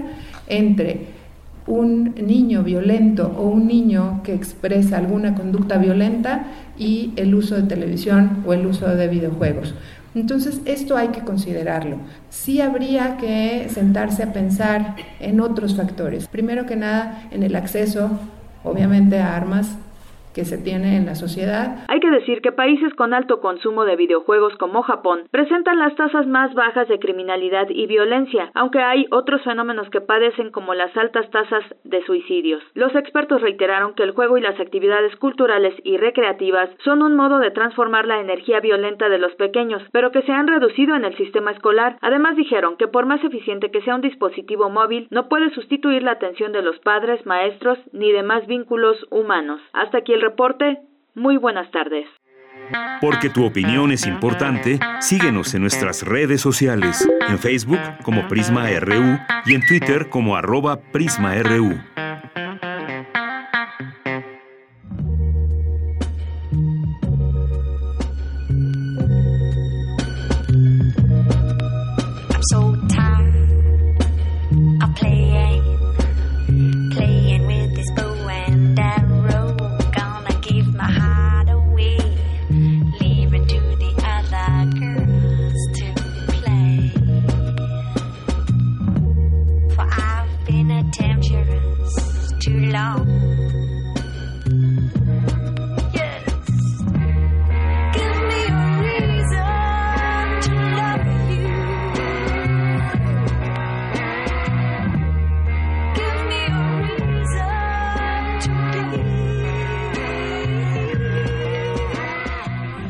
Bueno, pues yo al principio les preguntaba que qué canciones, que qué grupos les gustaban para los menesteres románticos y del amor y de la sexualidad y no nos han respondido, ¿eh? Bueno, ahí está pendiente.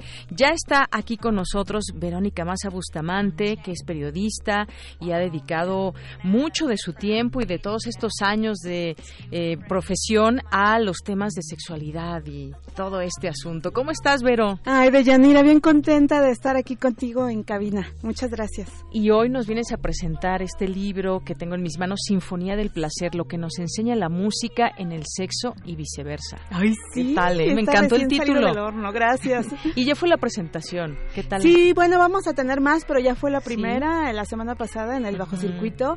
Padrísimo, porque puedo unir mis dos pasiones, que es la música y, la sexualidad humana, hablar de eso, compartir en torno a esos temas y la presentación fue padrísima porque se presta para que amigos y amigas eh, músicos pues me acompañan en este viaje y así fue la presentación. Claro, yo sé que me lo perdí, pero habrá otras y ahorita nos, ahorita nos platicas. Claro. Eh, tú empiezas diciendo, eh, mi primer amor fue la música y de ahí, bueno, pues nos introduces a todo este tema de la música, las experiencias que tenemos con la música, la música en el cerebro y muchas y tantas cosas. Nos llevas desde años y años atrás para ver cómo se concebía esa música en otras culturas, en otras épocas, en otros momentos. Cuéntanos un poco de este libro, eh, cómo surge la idea, la verdad es que está fenomenal. Claro, pues efectivamente, como dices de Yanira, desde muy niña yo recuerdo eh, sentir esa fascinación por las canciones, por la música y mm, y, así, así, así fue desde que era pequeña, ¿no? Me fui acercando a la música a través de los LP, ¿te acuerdas, no? que en ese entonces comprábamos los acetatos. Y después, cuando empecé a trabajar como periodista, eh, a principios de los 90, tuve la fortuna de que entré así, fum, directo a la fuente de música. Y entonces ahí sí se me revolucionó en general el mundo, pues tenía la edad ideal, pues, justamente para encontrar respuestas donde pudiera y así me acerqué a la música y la sexualidad llegó ya unos 10 años después. Eh, igual a través del periodismo que empecé a investigar temas y yo dije, wow, esto eh, está increíble, quiero saber más, me especialicé en sexualidad humana y después en algún momento empecé a hacer ese vínculo eh, para mí misma, ¿no? De la música y todo lo que implica la sexualidad humana. Y el año pasado que tuve la posibilidad de empezar a, negociar, a ver un libro con la editorial Turner, que tiene este sello Noema, que tiene una colección de libros de música, dije, pues ahí puedo unir finalmente estas dos pasiones. Dos grandes pasiones. Y bueno, nada más voy a hacer un paréntesis, también pueden eh, ver o conocerla a través de Sexódromo, que fue como yo te conocí. sí. A través de esta columna que es maravillosa también y que nos platicas tantas cosas sobre la sexualidad. Apasionante, de verdad. Bueno, ahí léanla y pues estás en Milenio. Exacto, Milenio Diario sale todos los sábados, el sexódromo, y ya perdí la cuenta un poco, pero creo que cumplo 17 años de publicarlo sin faltar un solo sábado. Así es, imagínense, así que pueden tener ahí mucho material.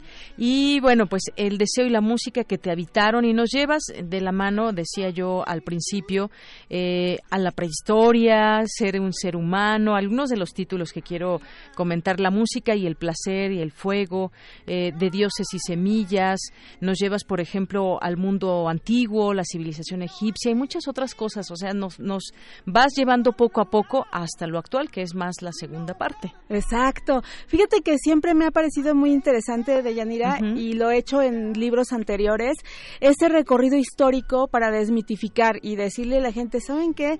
Muchas de las ideas que tenemos hoy en día relacionadas con el amor, con el deseo, con lo que es la fidelidad, con lo que son las prácticas eróticas, con quienes somos, bien, están marcados por cuestiones históricas de hace siglos que ya no aplican, ¿no? Que ya no vivimos en la Edad Media, que ya no vivimos en el Renacimiento, como para tratar de preservar. Y la segunda parte, pues ya como tú dices, es la el deschongue total. Un poco, sí, efectivamente. Más como también lo que hago con mis escritos, una cuestión más íntima, más personal de cómo ha sido mi vivencia en estos dos temas, toda la gente que me ha acompañado en el camino y que además eh, me presta su voz a través de una serie de entrevistas que estuve haciendo eh, para pues reforzar todas estas ideas en torno al placer y la melodía. Claro que sí, y cada uno de nosotros tenemos nuestras propias experiencias. Seguramente quienes nos están escuchando pues ya se imaginaron o recordaron tal y cual canción y la relacionan en un momento importante de su vida, ligado al amor, ligado a la sexualidad. Como bien decías, no se no se olvida nunca, por ejemplo, esa primera vez y quizás estuvo acompañada de música o en momentos posteriores, ¿no? Siempre se nos quedan esos momentos. Hay veces que escuchamos una canción y nos remite inmediatamente a eso que vivimos. Y desde niños estamos escuchando música, por ejemplo. Exactamente. una formación. Totalmente. Eh, yo siempre he dicho que tiene mucho que ver nuestras primeras veces, tanto en la erótica como en la música, y depende también de cómo fueron, si fueron buenas o si fueron malas. Entonces ahí es donde entendemos que cada persona es un mundo y cada quien va a tener su propio playlist favorito o su perfil de personas para tener un encuentro erótico. Y lo importante es saber eh, cómo integrar todos estos elementos a nuestra experiencia cotidiana. Así es. Y bueno, pues dentro de todo esto podemos entender también en el libro cómo funciona la música en nuestro cerebro, qué son esas partes que toca de nuestro cerebro y cómo pues vamos conjuntando también el acto del amor, por ejemplo, cómo el tímpano vibra con ciertas eh, melodías o ciertas canciones y eso sí, cada quien tendrá sus propios gustos y demás. Nos platicas también, a ver, la música te va ofreciendo muchos regalos envueltos con diversos papeles de que se viven a veces sin pensarlo, se procesan en el cerebro y regresan, en el mejor de los casos, de manera consciente, convertidos en experiencias de vida.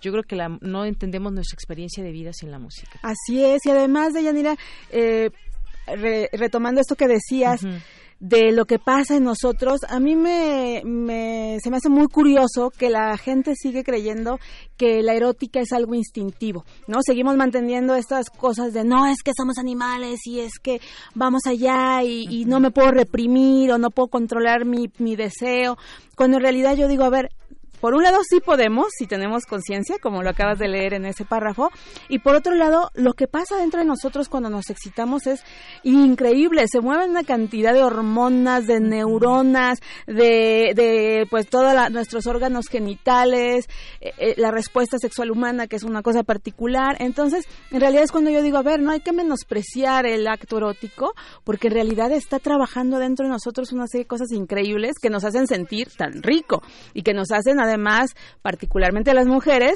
tener la posibilidad de vivir orgasmos eh, muy intensos, varios, no solo uno. Entonces, cuando sabemos explotar eso, es increíble. Y si lo aderezamos con la música, pues entonces la experiencia se vuelve todavía más completa y más compleja. Exacto. Y también me gusta mucho algunas de las referencias que, que, toma, que nos das en el libro, que nos permiten también ir acompañando esta lectura con música. Bueno, a, mí me supo mucho mejor el libro así, ir escuchando algunas, algunos músicos, algunas canciones en particular. Eh, por ejemplo, hablas de David Byrne, ¿no? Sí, claro. Que, bueno, él es un paso de la música, ¿no? Y que podemos aprender mucho de él y cómo concibe la música. Y hablas también de, de algunos otros personajes. Cuéntanos de estas, un poco de estas referencias que traes al libro. Claro, bueno, sí, David Byrne con sus libros, su libro particularmente de cómo entender la música, que es buenísimo, me acompañó. También está y, eh, Oliver Sacks, este neurocientífico que hizo un, escribió un libro que se llama Musicofilia. Él ya murió, pero dejó ese legado increíble que ese libro se lo recomiendo. Eh, y así hay muchas referencias bibliográficas, está Nick Cave, está Leonard Cohen, hablo de George Harrison y sus biografías, eh, menciono series de televisión y también pues están músicos mexicanos que he conocido en todo este recorrido de, décadas, como por ejemplo Alonso Arriola, Alex Otaola, Sara Valenzuela, José Manuel Aguilera de la Barranca, Fer Rivera Calderón de Monocordio, está Iblen Macari, o sea, hay muchas personas que trabajan diferentes géneros y que, como te decía, pues me, contaron sus vivencias eh, arriba y abajo del escenario. Muy bien. Y además también, eh, Vero, hay una parte que yo creo que también se puede ir a esto, a una plática más grande, a un debate, la construcción del placer más allá del orgasmo final. ¿Cómo construyes para llegar hasta ese lugar? Y bueno, esto es súper importante porque todo el proceso que se puede pasar hasta llegar ahí y después ya nos vas platicando, por ejemplo, del budismo, por ejemplo, incluso tocas, aquí mencionas el Kama Sutra, Exacto. todo esto también viene en el libro. Sí, fíjate que, como bien decías al principio de nuestra charla, pues parte de mi trabajo es como compartir ese proceso de vida y esas vivencias y entonces alguien me decía que este libro de Sinfonía del Placer era como como abrir mi cerebro, ¿no? O sea, como todo mi, yo y lo que llevaba por dentro. Y es ese recorrido que justamente me ha llevado también a parajes relacionados con el budismo y el hinduismo y que me enseñó otra manera de percibir la música y el placer. Y entonces eh, está claro que si bien el orgasmo es como un destino, lo importante es todo el recorrido para llegar a ese orgasmo y además saber que que ningún orgasmo es igual, que siempre vamos a tener diferentes. Es como viajar cada vez que tenemos un encuentro erótico con nosotros mismos, ojo, porque no necesitamos siempre de alguien más, aunque con alguien más es más es sabroso, pero eh, entonces es llegar a, estos destinos y si tenemos cada vez más herramientas para ir integrando nuestra experiencia, como en mi caso pasó con los estudios del budismo y de saber quién soy yo y qué hago aquí y meditar y todo esto, pues entonces cada vez pum pum se va haciendo la vivencia más padre y se los juro, de verdad, yo soy prueba fehaciente de ello, que llega un punto en el que me asombro yo misma de la posibilidad de placer que podemos tener los seres humanos en nuestro interior, de sentir placer. Así es. Y la música y el porno es otro de los capítulos. Y por aquí también haces algunas entrevistas. me, gusta esta explicación también de este psicólogo y pedagogo Antonio Galindo. El sexo es aquello que queremos que sea y no solo, y no son los genitales, sino la mente y el corazón los que rigen nuestra sexualidad. Qué maravilloso también. Claro. Todo esto, entenderlo, ¿no? Entenderlo. Es que esa es como mi labor desde hace años de Yanira, de hacer esa educación sexual, de decir, sí te voy a acercar a la academia porque es importante, por supuesto, es la base de la sexología, pero vamos a hacerlo de otra manera para que la gente entienda justo que el placer, la erótica y la sexualidad son mucho más que solo los genitales. Así es. Bueno, pues ahorita voy a ver en el, a través de Twitter si ya nos han llegado algunas de las canciones que les inspiran para esos actos. Tú ponías algunas, por ejemplo. Cuéntanos de esos, de esos tus gustos musicales para ese, para ese momento tan importante, Vero. Fíjate que, bueno, también lo que he aprendido a lo largo de los años es que si cada, cada encuentro pongo o escucho algo diferente, es mejor porque puedo ir viendo. Incluso de pronto yo sí soy como de, no, espérate, espérate, pausita, porque esto como que no nos está llevando por buen camino y cambio rápido. Se está perdiendo esa magia, el playlist. Sí, o sea, como que eso no está nada que ver, ¿no?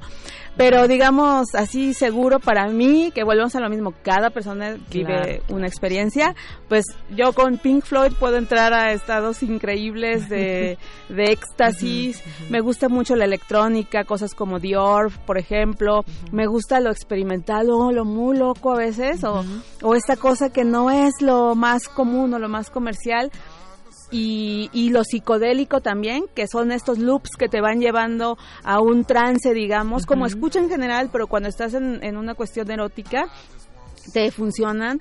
Eh, soy súper fan de la cumbia colombiana de los setentas y peruana, por ejemplo, que es muy psicodélica y que en otro momento habría dicho, ¿cómo? No, sí, resulta que me va metiendo en ese beat sabroso.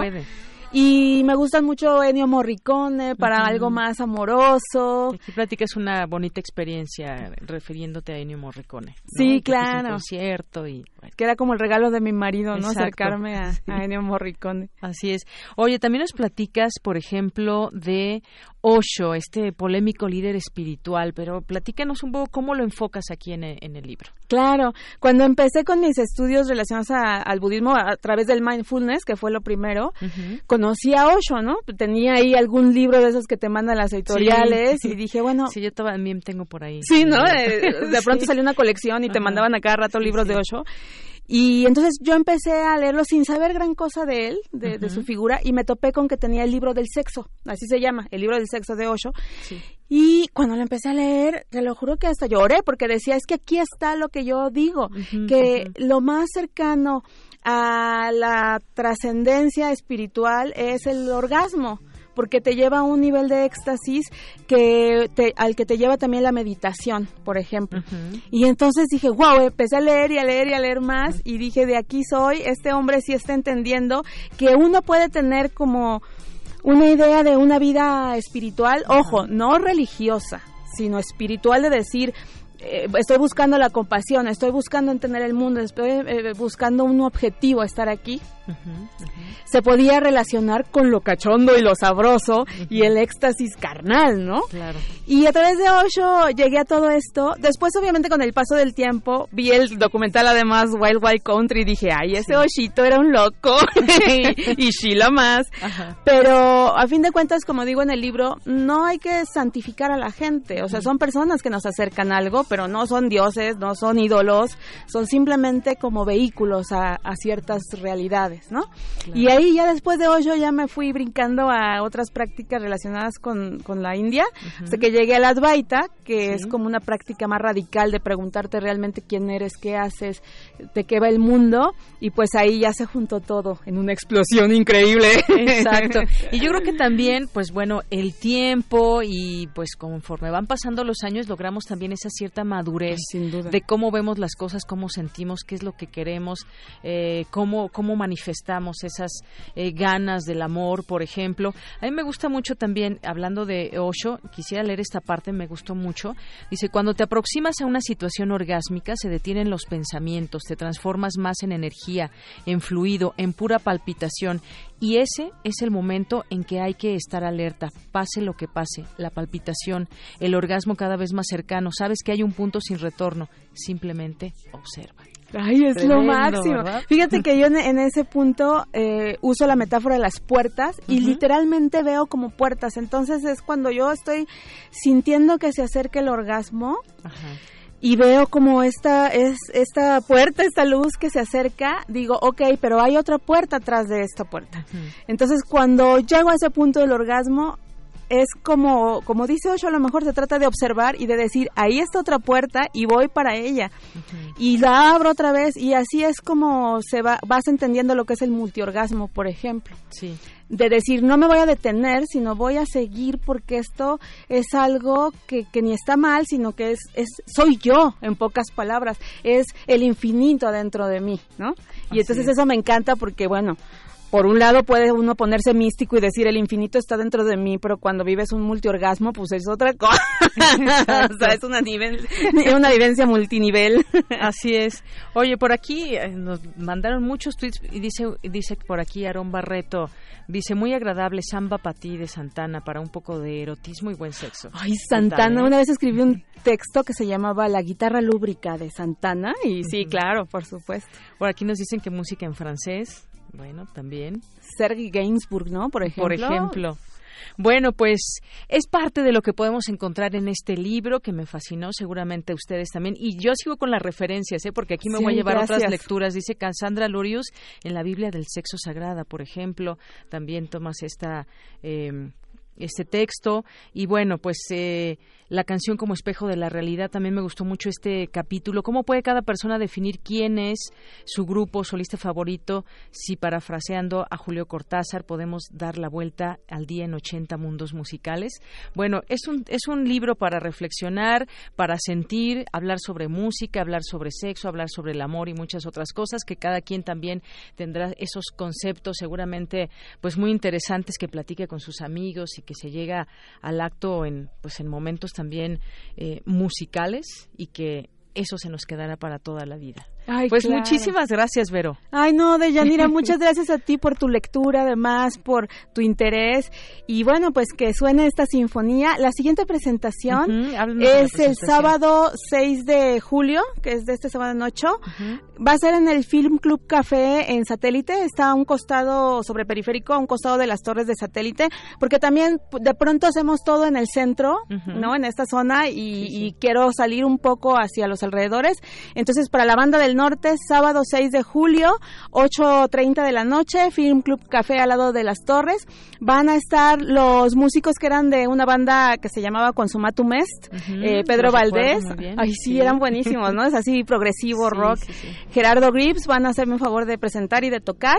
Y también van a ir las chicas del Círculo de Venus para hacer una danza, unas danzas tántricas, porque creo que el Tantra, y también lo menciona en el libro, es ese punto de unión en donde la música, el erotismo y el budismo se unen para ya hacer la explosión increíble. Y Círculo de Venus se encarga justo de retomar estos estudios de Oriente Medio. Entonces ahí está esa entrada libre. Cáiganle, por favor. Vamos a llevar preservativos para regalar. van a estar los libros. Y estén pendientes en las redes sociales porque pronto voy a hacer el taller de Sinfonía de Placer, un taller para parejas, donde pues van a poder acercarse ya de una manera más guiada a lo que digo en el libro. Lo más probable, bueno, van a hacer estos talleres en Coyoacán, en la Casa Turner, que es mi editorial, para que estén pendientes. Muy bien, pues estaremos pendientes. Vero, Verónica Massa Bustamante, sin Sinfonía del Placer, lo que nos enseña la música en el sexo y viceversa. Muchas gracias por estar aquí. Ay, al contrario, muchas gracias, un gusto. Hasta luego, continuamos. Thank you.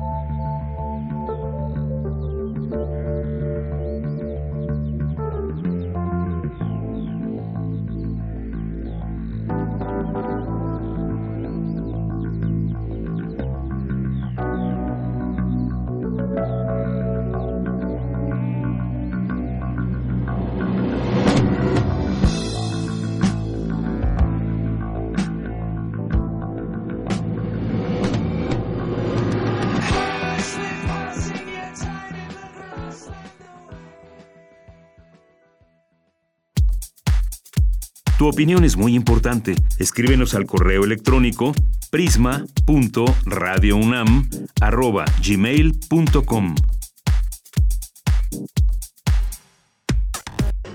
Prisma RU. Relatamos al mundo. Bien, pues ya estamos aquí en eh, vivo con Guillermo Barba, que nos acompaña. Ya les había comentado cuando iniciamos el programa que nos viene a hablar de su libro La conspiradora, la historia desconocida de la Güera Rodríguez. Él es escritor y cineasta. ¿Cómo estás, Guillermo? Muy buenas tardes, muy bien, gracias. Pues qué bueno. Eh, pues muy apasionante leer La conspiradora eh, La Güera Rodríguez, un personaje que no ha sido tan estudiado, que no ha sido pues tan eh, reconocido dentro de las páginas de nuestra historia, pero sin duda un personaje muy interesante, una, una mujer que decíamos hace un momento, su plena juventud le tocó vivir muchas, muchas cosas históricas, bueno, en su propia vida mucho y, y también en la vida histórica de este país. Sí, la Güera Rodríguez estuvo participó en todo el todo el proceso de la independencia desde los desde los, del prefacio de la, de la independencia, digamos, desde 1808 hasta 1821 en la consumación y siempre directamente, al, principio en, con Hidalgo y Allende directamente en Dolores y impulsando a Iturbide al final. Mientras tanto fue espía, este, patrocinadora de, ejércitos con su propio dinero, hizo lo que pudo por la independencia y arriesgando su, su vida y su familia. Tenía cinco hijos y era viuda, porque es un dato muy interesante, durante todo el proceso de la independencia de 1808 hasta 1823 se mantiene soltera. Y siendo ella considerada la mujer más bella de su tiempo, yo creo que le deben haber sobrado opciones para casarse. y sin embargo decide mantenerse soltera hasta terminada la independencia y yo creo que para poder actuar libremente pues, en, sus en sus conjuras, en sus conspiraciones, en todo lo que hacía, ¿no? Soltera, pero era muy amiguera, tenía muchos amigos, muchas amigas y bueno, eh, se habla de que tenía muchos amantes, la Güera Rodríguez. Se, se, le ha creado una historia exagerada, o sea, no fue una blanca paloma, fue una mujer contracorriente de su época, que supo ser dueña de su cuerpo, de su mente y de su voluntad, pero se le han inventado mil cosas que no jamás pudieron ser, ¿no? Este, esto es casi, yo creo que es gracias a don Artemio de Vallarispe que escribió un libro hace 70 años que se llama La Güera Rodríguez y en el cual en su prefacio o Isajoje como él le llama, ya se disculpa de escribir el libro porque no ha querido despertar bajos estímulos en las personas que lo lean y este y que nomás ojalá nomás sea leído por eruditos de la historia. A ese grado llegaba y luego nos pinta una mujer pícara, eh, muy divertida, muy, eh, muy inteligente, pero básicamente su libro habla de, que tuvo amantes, de que tuvo demás, y realmente no es cierto. O sea, lo que sucede es que tuvo un, un marido el primer marido que tuvo se casó forzadamente con, con él y, luego él la trata de matar. Casi la, mata casi la mata pero no falla le falla la pistola y, la, y él, ella lo acusa de asesinato y él en contrapartida la, la acusa de, de, serle infiel y pide el divorcio.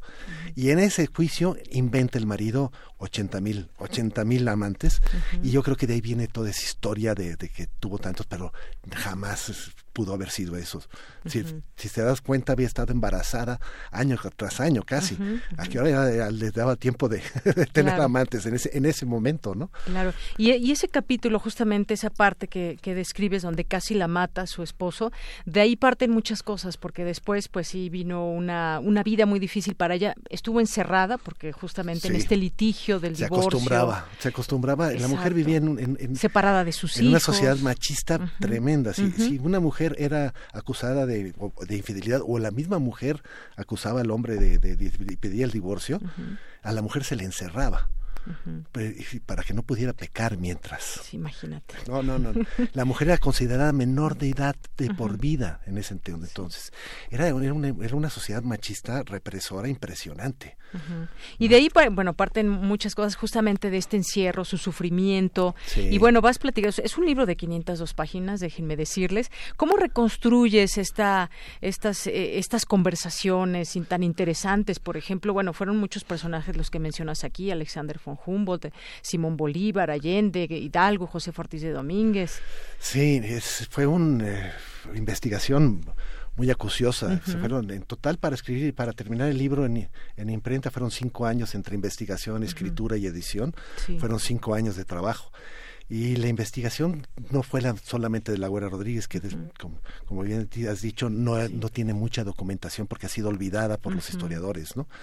Este, tiene gracias a esto, gracias a Dios, hace poquito, este, sacarse, hace 10 años, 8 o 9 años, salió un, una tesis de un estudiante de historia de la universidad sobre la sobre la Güera Rodríguez y ahí hay documentación por primera vez desde, jamás había habido documentación como como como este momento siendo uno de los personajes más emblemáticos de, de la del imaginario este popular no y este pero la documentación sí fue cada vez que entraba con Josefa a, estudiar sobre Josefa y si estaba una conversación con Hidalgo a estudiar Hidalgo y, y perfectamente. Entonces sí, la, documentación fue rigurosa, porque además el libro intenta reivindicar a la Guerra Rodríguez y la única manera que yo creo que se puede hacerlo es con datos reales. Entonces traté de ser lo más este, respetuoso con, los datos históricos y con los personajes históricos y donde no hay información construirlos con hipótesis válidas, ¿no? Válidas que sí sean lógicas y funcionales. Claro, y un personaje que va creciendo a lo largo de la a lo largo de la historia que nos cuentas y que nos permite también ir conociendo esa eh, madurez, esos momentos de la historia propia de la Guerra Rodríguez, pero también de lo que estaba aconteciendo, ¿no? Por ejemplo, desde que los autores franceses que estaban prohibidos, vaya, nos sitúas en cómo cómo estaba, esa época. Creo que eso fue muy importante, muy importante. Eh, desde la sintaxis misma del libro, que ya con ella quiero transportarlos a una época, hasta los datos pues, de, la época que cuando cuando hablo de algún terremoto es que realmente sucedió ese terremoto cuando hay inundaciones es que hubo inundaciones en la Ciudad de México la peste por ejemplo la peste de la Ciudad de México que casi nadie conoce pero fue durante la independencia y mató a uno de cada siete habitantes de la Ciudad de México. Fue tremenda terremoto en 1810 eh, me parece 1813. La, la, la, peste fue en 1813 y fue tremenda, o sea, y, todos esos datos ayudan a construir la veracidad de la historia, ¿no? Así es. Y bueno, decíamos de este, de este capítulo donde fue muy fuerte cómo se narra que casi muere ella, cómo estuvo encerrada, cómo en esa soledad pues se da cuenta de muchas cosas y luego cómo va conociendo algunos personajes. Ella siempre también tenía esos sueños libertarios que compartía con muchas personas de, de aquella época con la que podía, como, como decías, la utilizaron como, como espía, ella se prestaba y de pronto se encontraba en una situación muy tensa, muy fuerte de decir, bueno, qué será lo mejor que debo hacer por, por mí, por mi país, tomando en cuenta su familia también. Ay, sí, o sea, yo me, tratar de ponerte en los zapatos de una mujer de ese talante es difícil, pero yo creo que tú tenías como una mujer como cualquier otra, como todo ser humano, con contradicciones, con dudas, con miedos. Yo creo que uno de los grandes miedos que pudo haber tenido era su familia, porque cualquier cosa que a ella le sucediera, la, la descubrieran, su familia se quedaba desprestigiada de por vida y sus hijos se les quitaba la herencia, o sea, los arruinaba totalmente a sus hijos. Y por ejemplo, y otro momento, por ejemplo, que debe haber sido muy difícil para ella, es cuando ella, después de haber apoyado a Hidalgo y Allende, en los ejércitos insurgentes vienen hacia la Ciudad de México y vencen en, la, en la, batalla del Monte de las Cruces y están por tomar la ciudad. Pero lo que se ha dicho de que el avance de los ejércitos ha sido con saqueos, destrucciones, matanzas y con un desorden y un caos total. Y temen que la Ciudad de México sea destruida por las por las por, por, los por los este por los ejércitos. La Ciudad de México tenía 135 mil habitantes y avanzaban un ejército de 80 mil. O sea la mitad de la ciudad era el, el, ejército y el saqueo iba a ser tremendo entonces, yo creo que en ese momento ella debe haber dicho, ¿qué hice? El terror de la guerra, por ahí narras sí, también mi, mi, familia está en peligro, no solamente mis hijos, también mi madre, mi padre, todo el mundo, y la ciudad está en peligro por todo lo que hice, qué barbaridad. esos momentos deben haber sido tremendos en su vida, ¿no? Claro. Claro, por supuesto, momentos tremendos y momentos, a mí me gusta cómo, cómo edificas estas eh, pláticas, estas conversaciones, por ejemplo, con personajes como Alexander von Humboldt, donde él eh, eh, creo que sembró también o tenían mucha esa conversación o ese debate en torno a la desigualdad en México, por ejemplo, ¿no? Ese es, es algo que la Guerra Rodríguez debe haber estado muy al tanto. La misma... La este, distribución de la riqueza. En su, en su entrevista, en su, entrevista con Madame Calderón de la Barca, cuando la, la Guerra Rodríguez tenía ya sesenta y tantos años, sesenta 61, no recuerdo bien ahora. Este, ella misma narra cómo conoció a Humboldt y cómo se hicieron eh, partidarios y, amigos inseparables.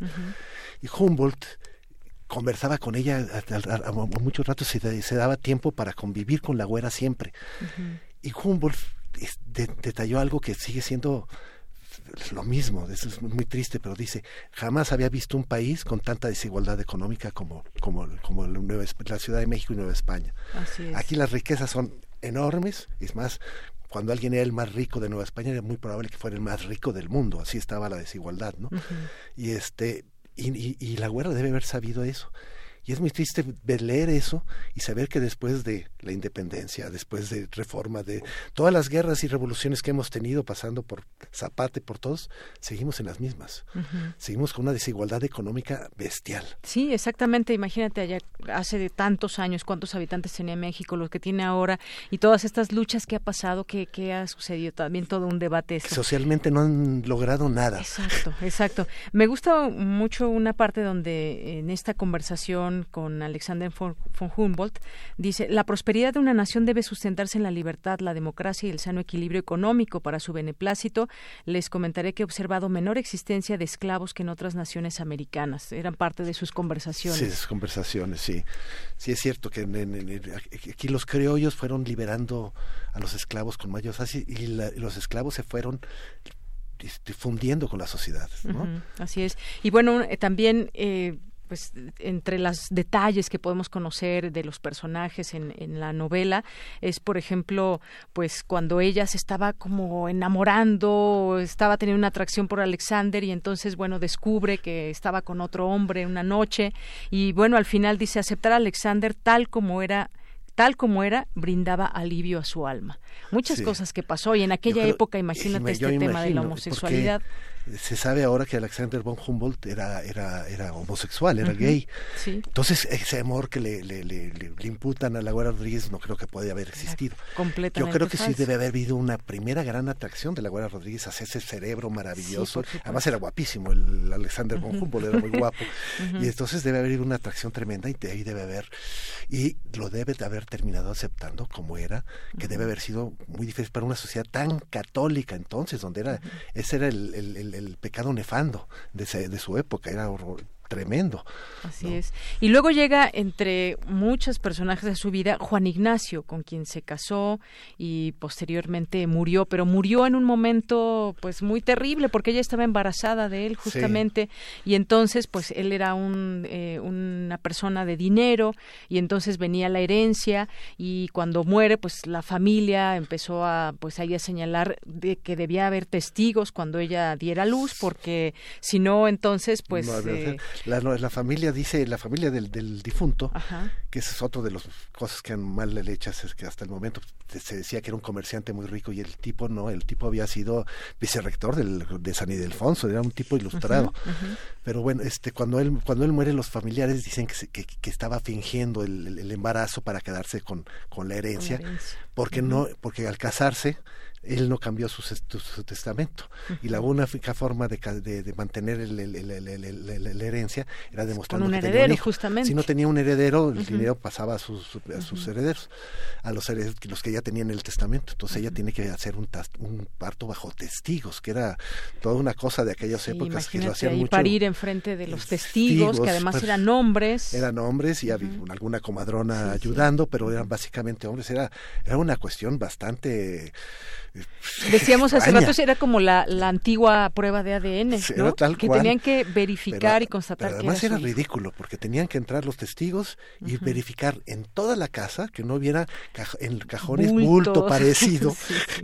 que no hubiera otro bebé, que no hubiera mujer embarazada en la Como para sembrar el hijo, ¿no? Sí, no, no, no, no, no, no, y luego ir cerrando habitación por habitación por habitación hasta quedar solamente abierta la, la- la- la de la, partulenta, ¿no? No, era, era terrible. Sí, sí, terrible. Cosas terribles que vivió en aquella época y que pues ella se daba cuenta al vivir en carne propia todo esto, eh, cómo llamaban a la mujer el sexo débil, lo que decía se le Sí. consideraba siempre como menor de edad, siempre a la sombra de, de del un marido, hombre, del, del marido. que quienes tenían el derecho de corregirla aún con la violencia.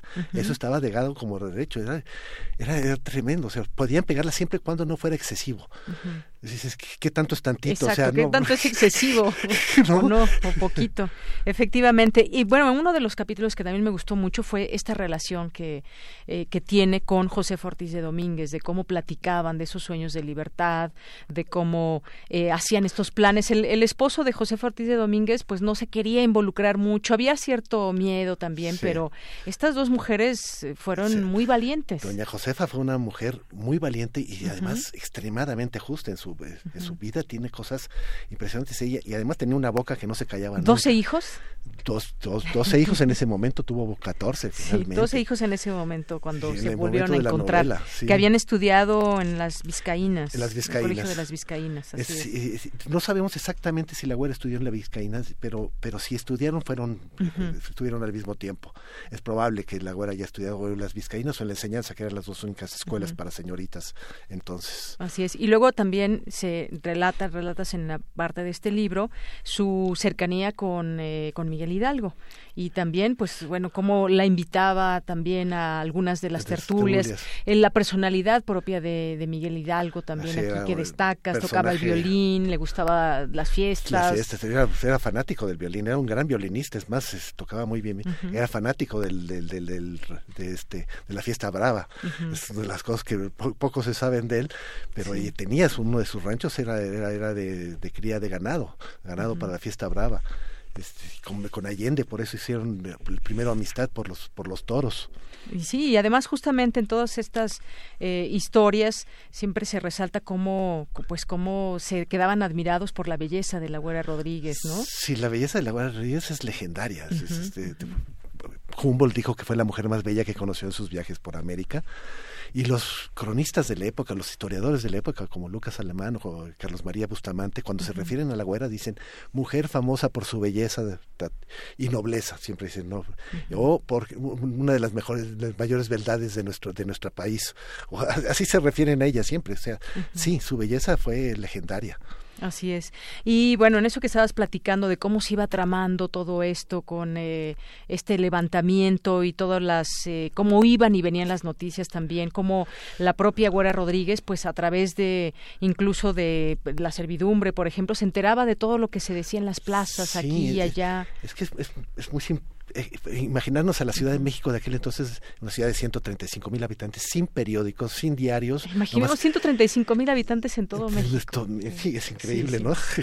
Y entonces la- las noticias corrían de boca en boca y el chisme era era tremendo y además El chisme, lo dices bien, se iba desvirtuando la información. se iba difumando, y además los rumores, los mismos historiadores de la época, Lucas Alamán, y, y se rumoraba en aquel entonces que pasaba esto. Así, lo, lo, lo pone así porque el rumor era parte de la vida diaria, ¿no? Era impresionante. Y los aguadores eran lo más importante para eso. Los que llevaban el agua a las casas eran los que condían, eran los que propagaban el, el chisme por la ciudad.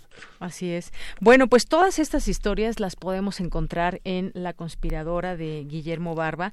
Y además, bueno, pues una, una mujer que de lo que sí estamos seguros es que era amante de la libertad. Sí, yo creo que tenía dos grandes estigmas en su vida, que era su propia libertad y la libertad de su, de su patria.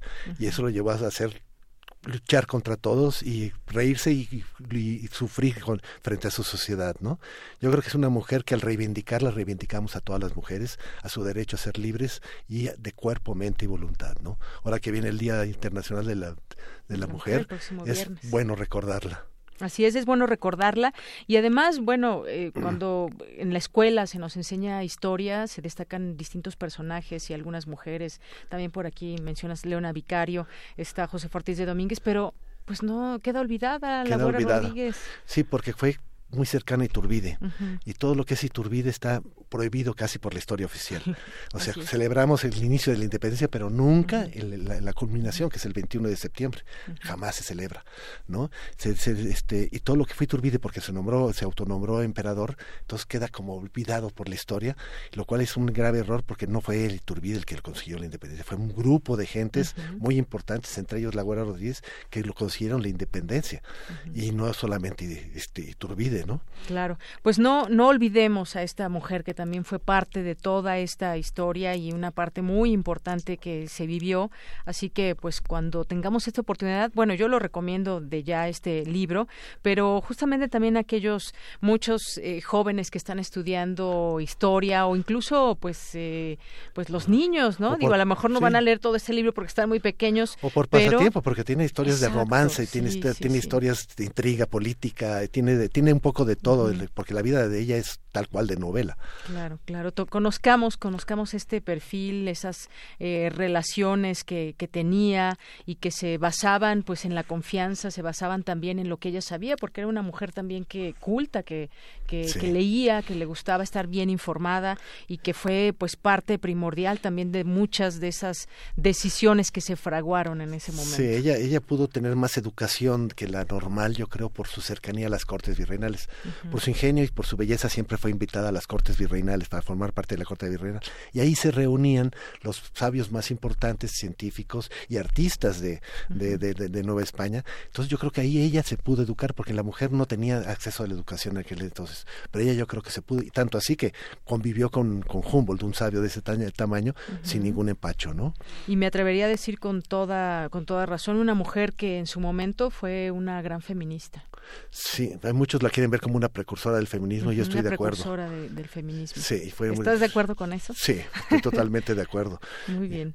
Pues Guillermo Barba, muchísimas gracias por venir, por platicarnos, por imbuirnos en esta gran historia de la Güera Rodríguez, que desde aquí de verdad es una historia apasionante, les va a gustar, no, no se van a despegar desde el primer momento en que empiecen a leerla. Yo decía, son 502 páginas que se van, la verdad, muy, rápido, por la manera en cómo lo cuentas. Me pues, gusta mucho ese, lenguaje tan, tan sencillo que, que utilizas para, bueno, tan sencillo, pero en conversaciones que evocas y que, y que reconstruyes muy, muy interesantes, definitivamente. Muchas gracias. Pues gracias. La conspiradora de Guillermo Barba, la historia desconocida de la Güera Rodríguez, de Editorial Planeta, se las recomendamos. Muchas gracias por venir, Guillermo. No, al contrario, gracias por, por, por invitarme. Gracias, hasta luego. Hasta luego.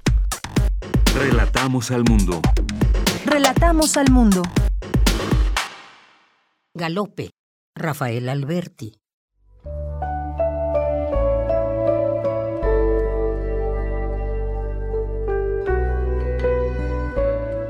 Las tierras, las tierras, las tierras de España,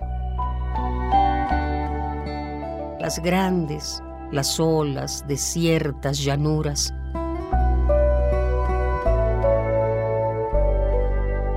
Galopa caballo cuatralbo, jinete del pueblo al sol y a la luna. A galopar, a galopar, hasta enterrarlos en el mar.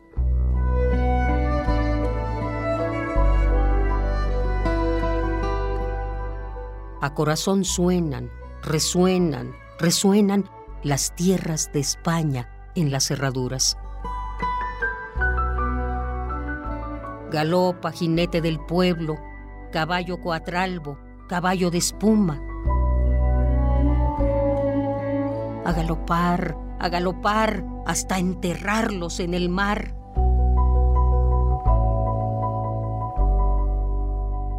Nadie, nadie, nadie, que enfrente no hay nadie.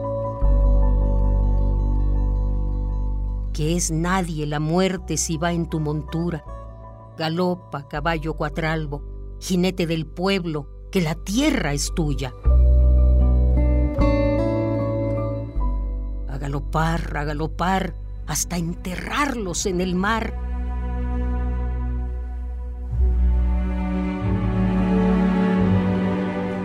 Galopa, caballo cuatralbo, jinete del pueblo, que la tierra es tuya.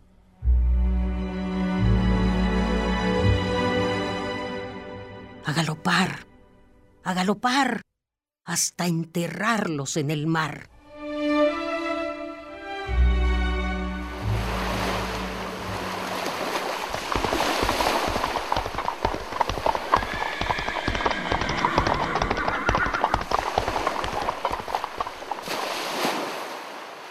Galope, Rafael Alberti.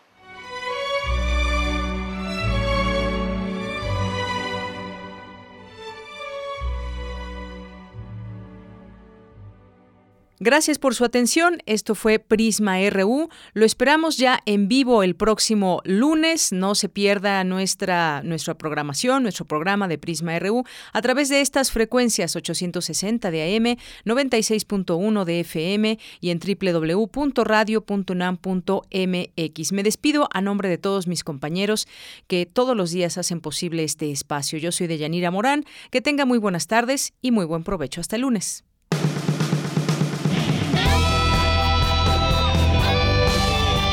Prisma RU. Relatamos al mundo.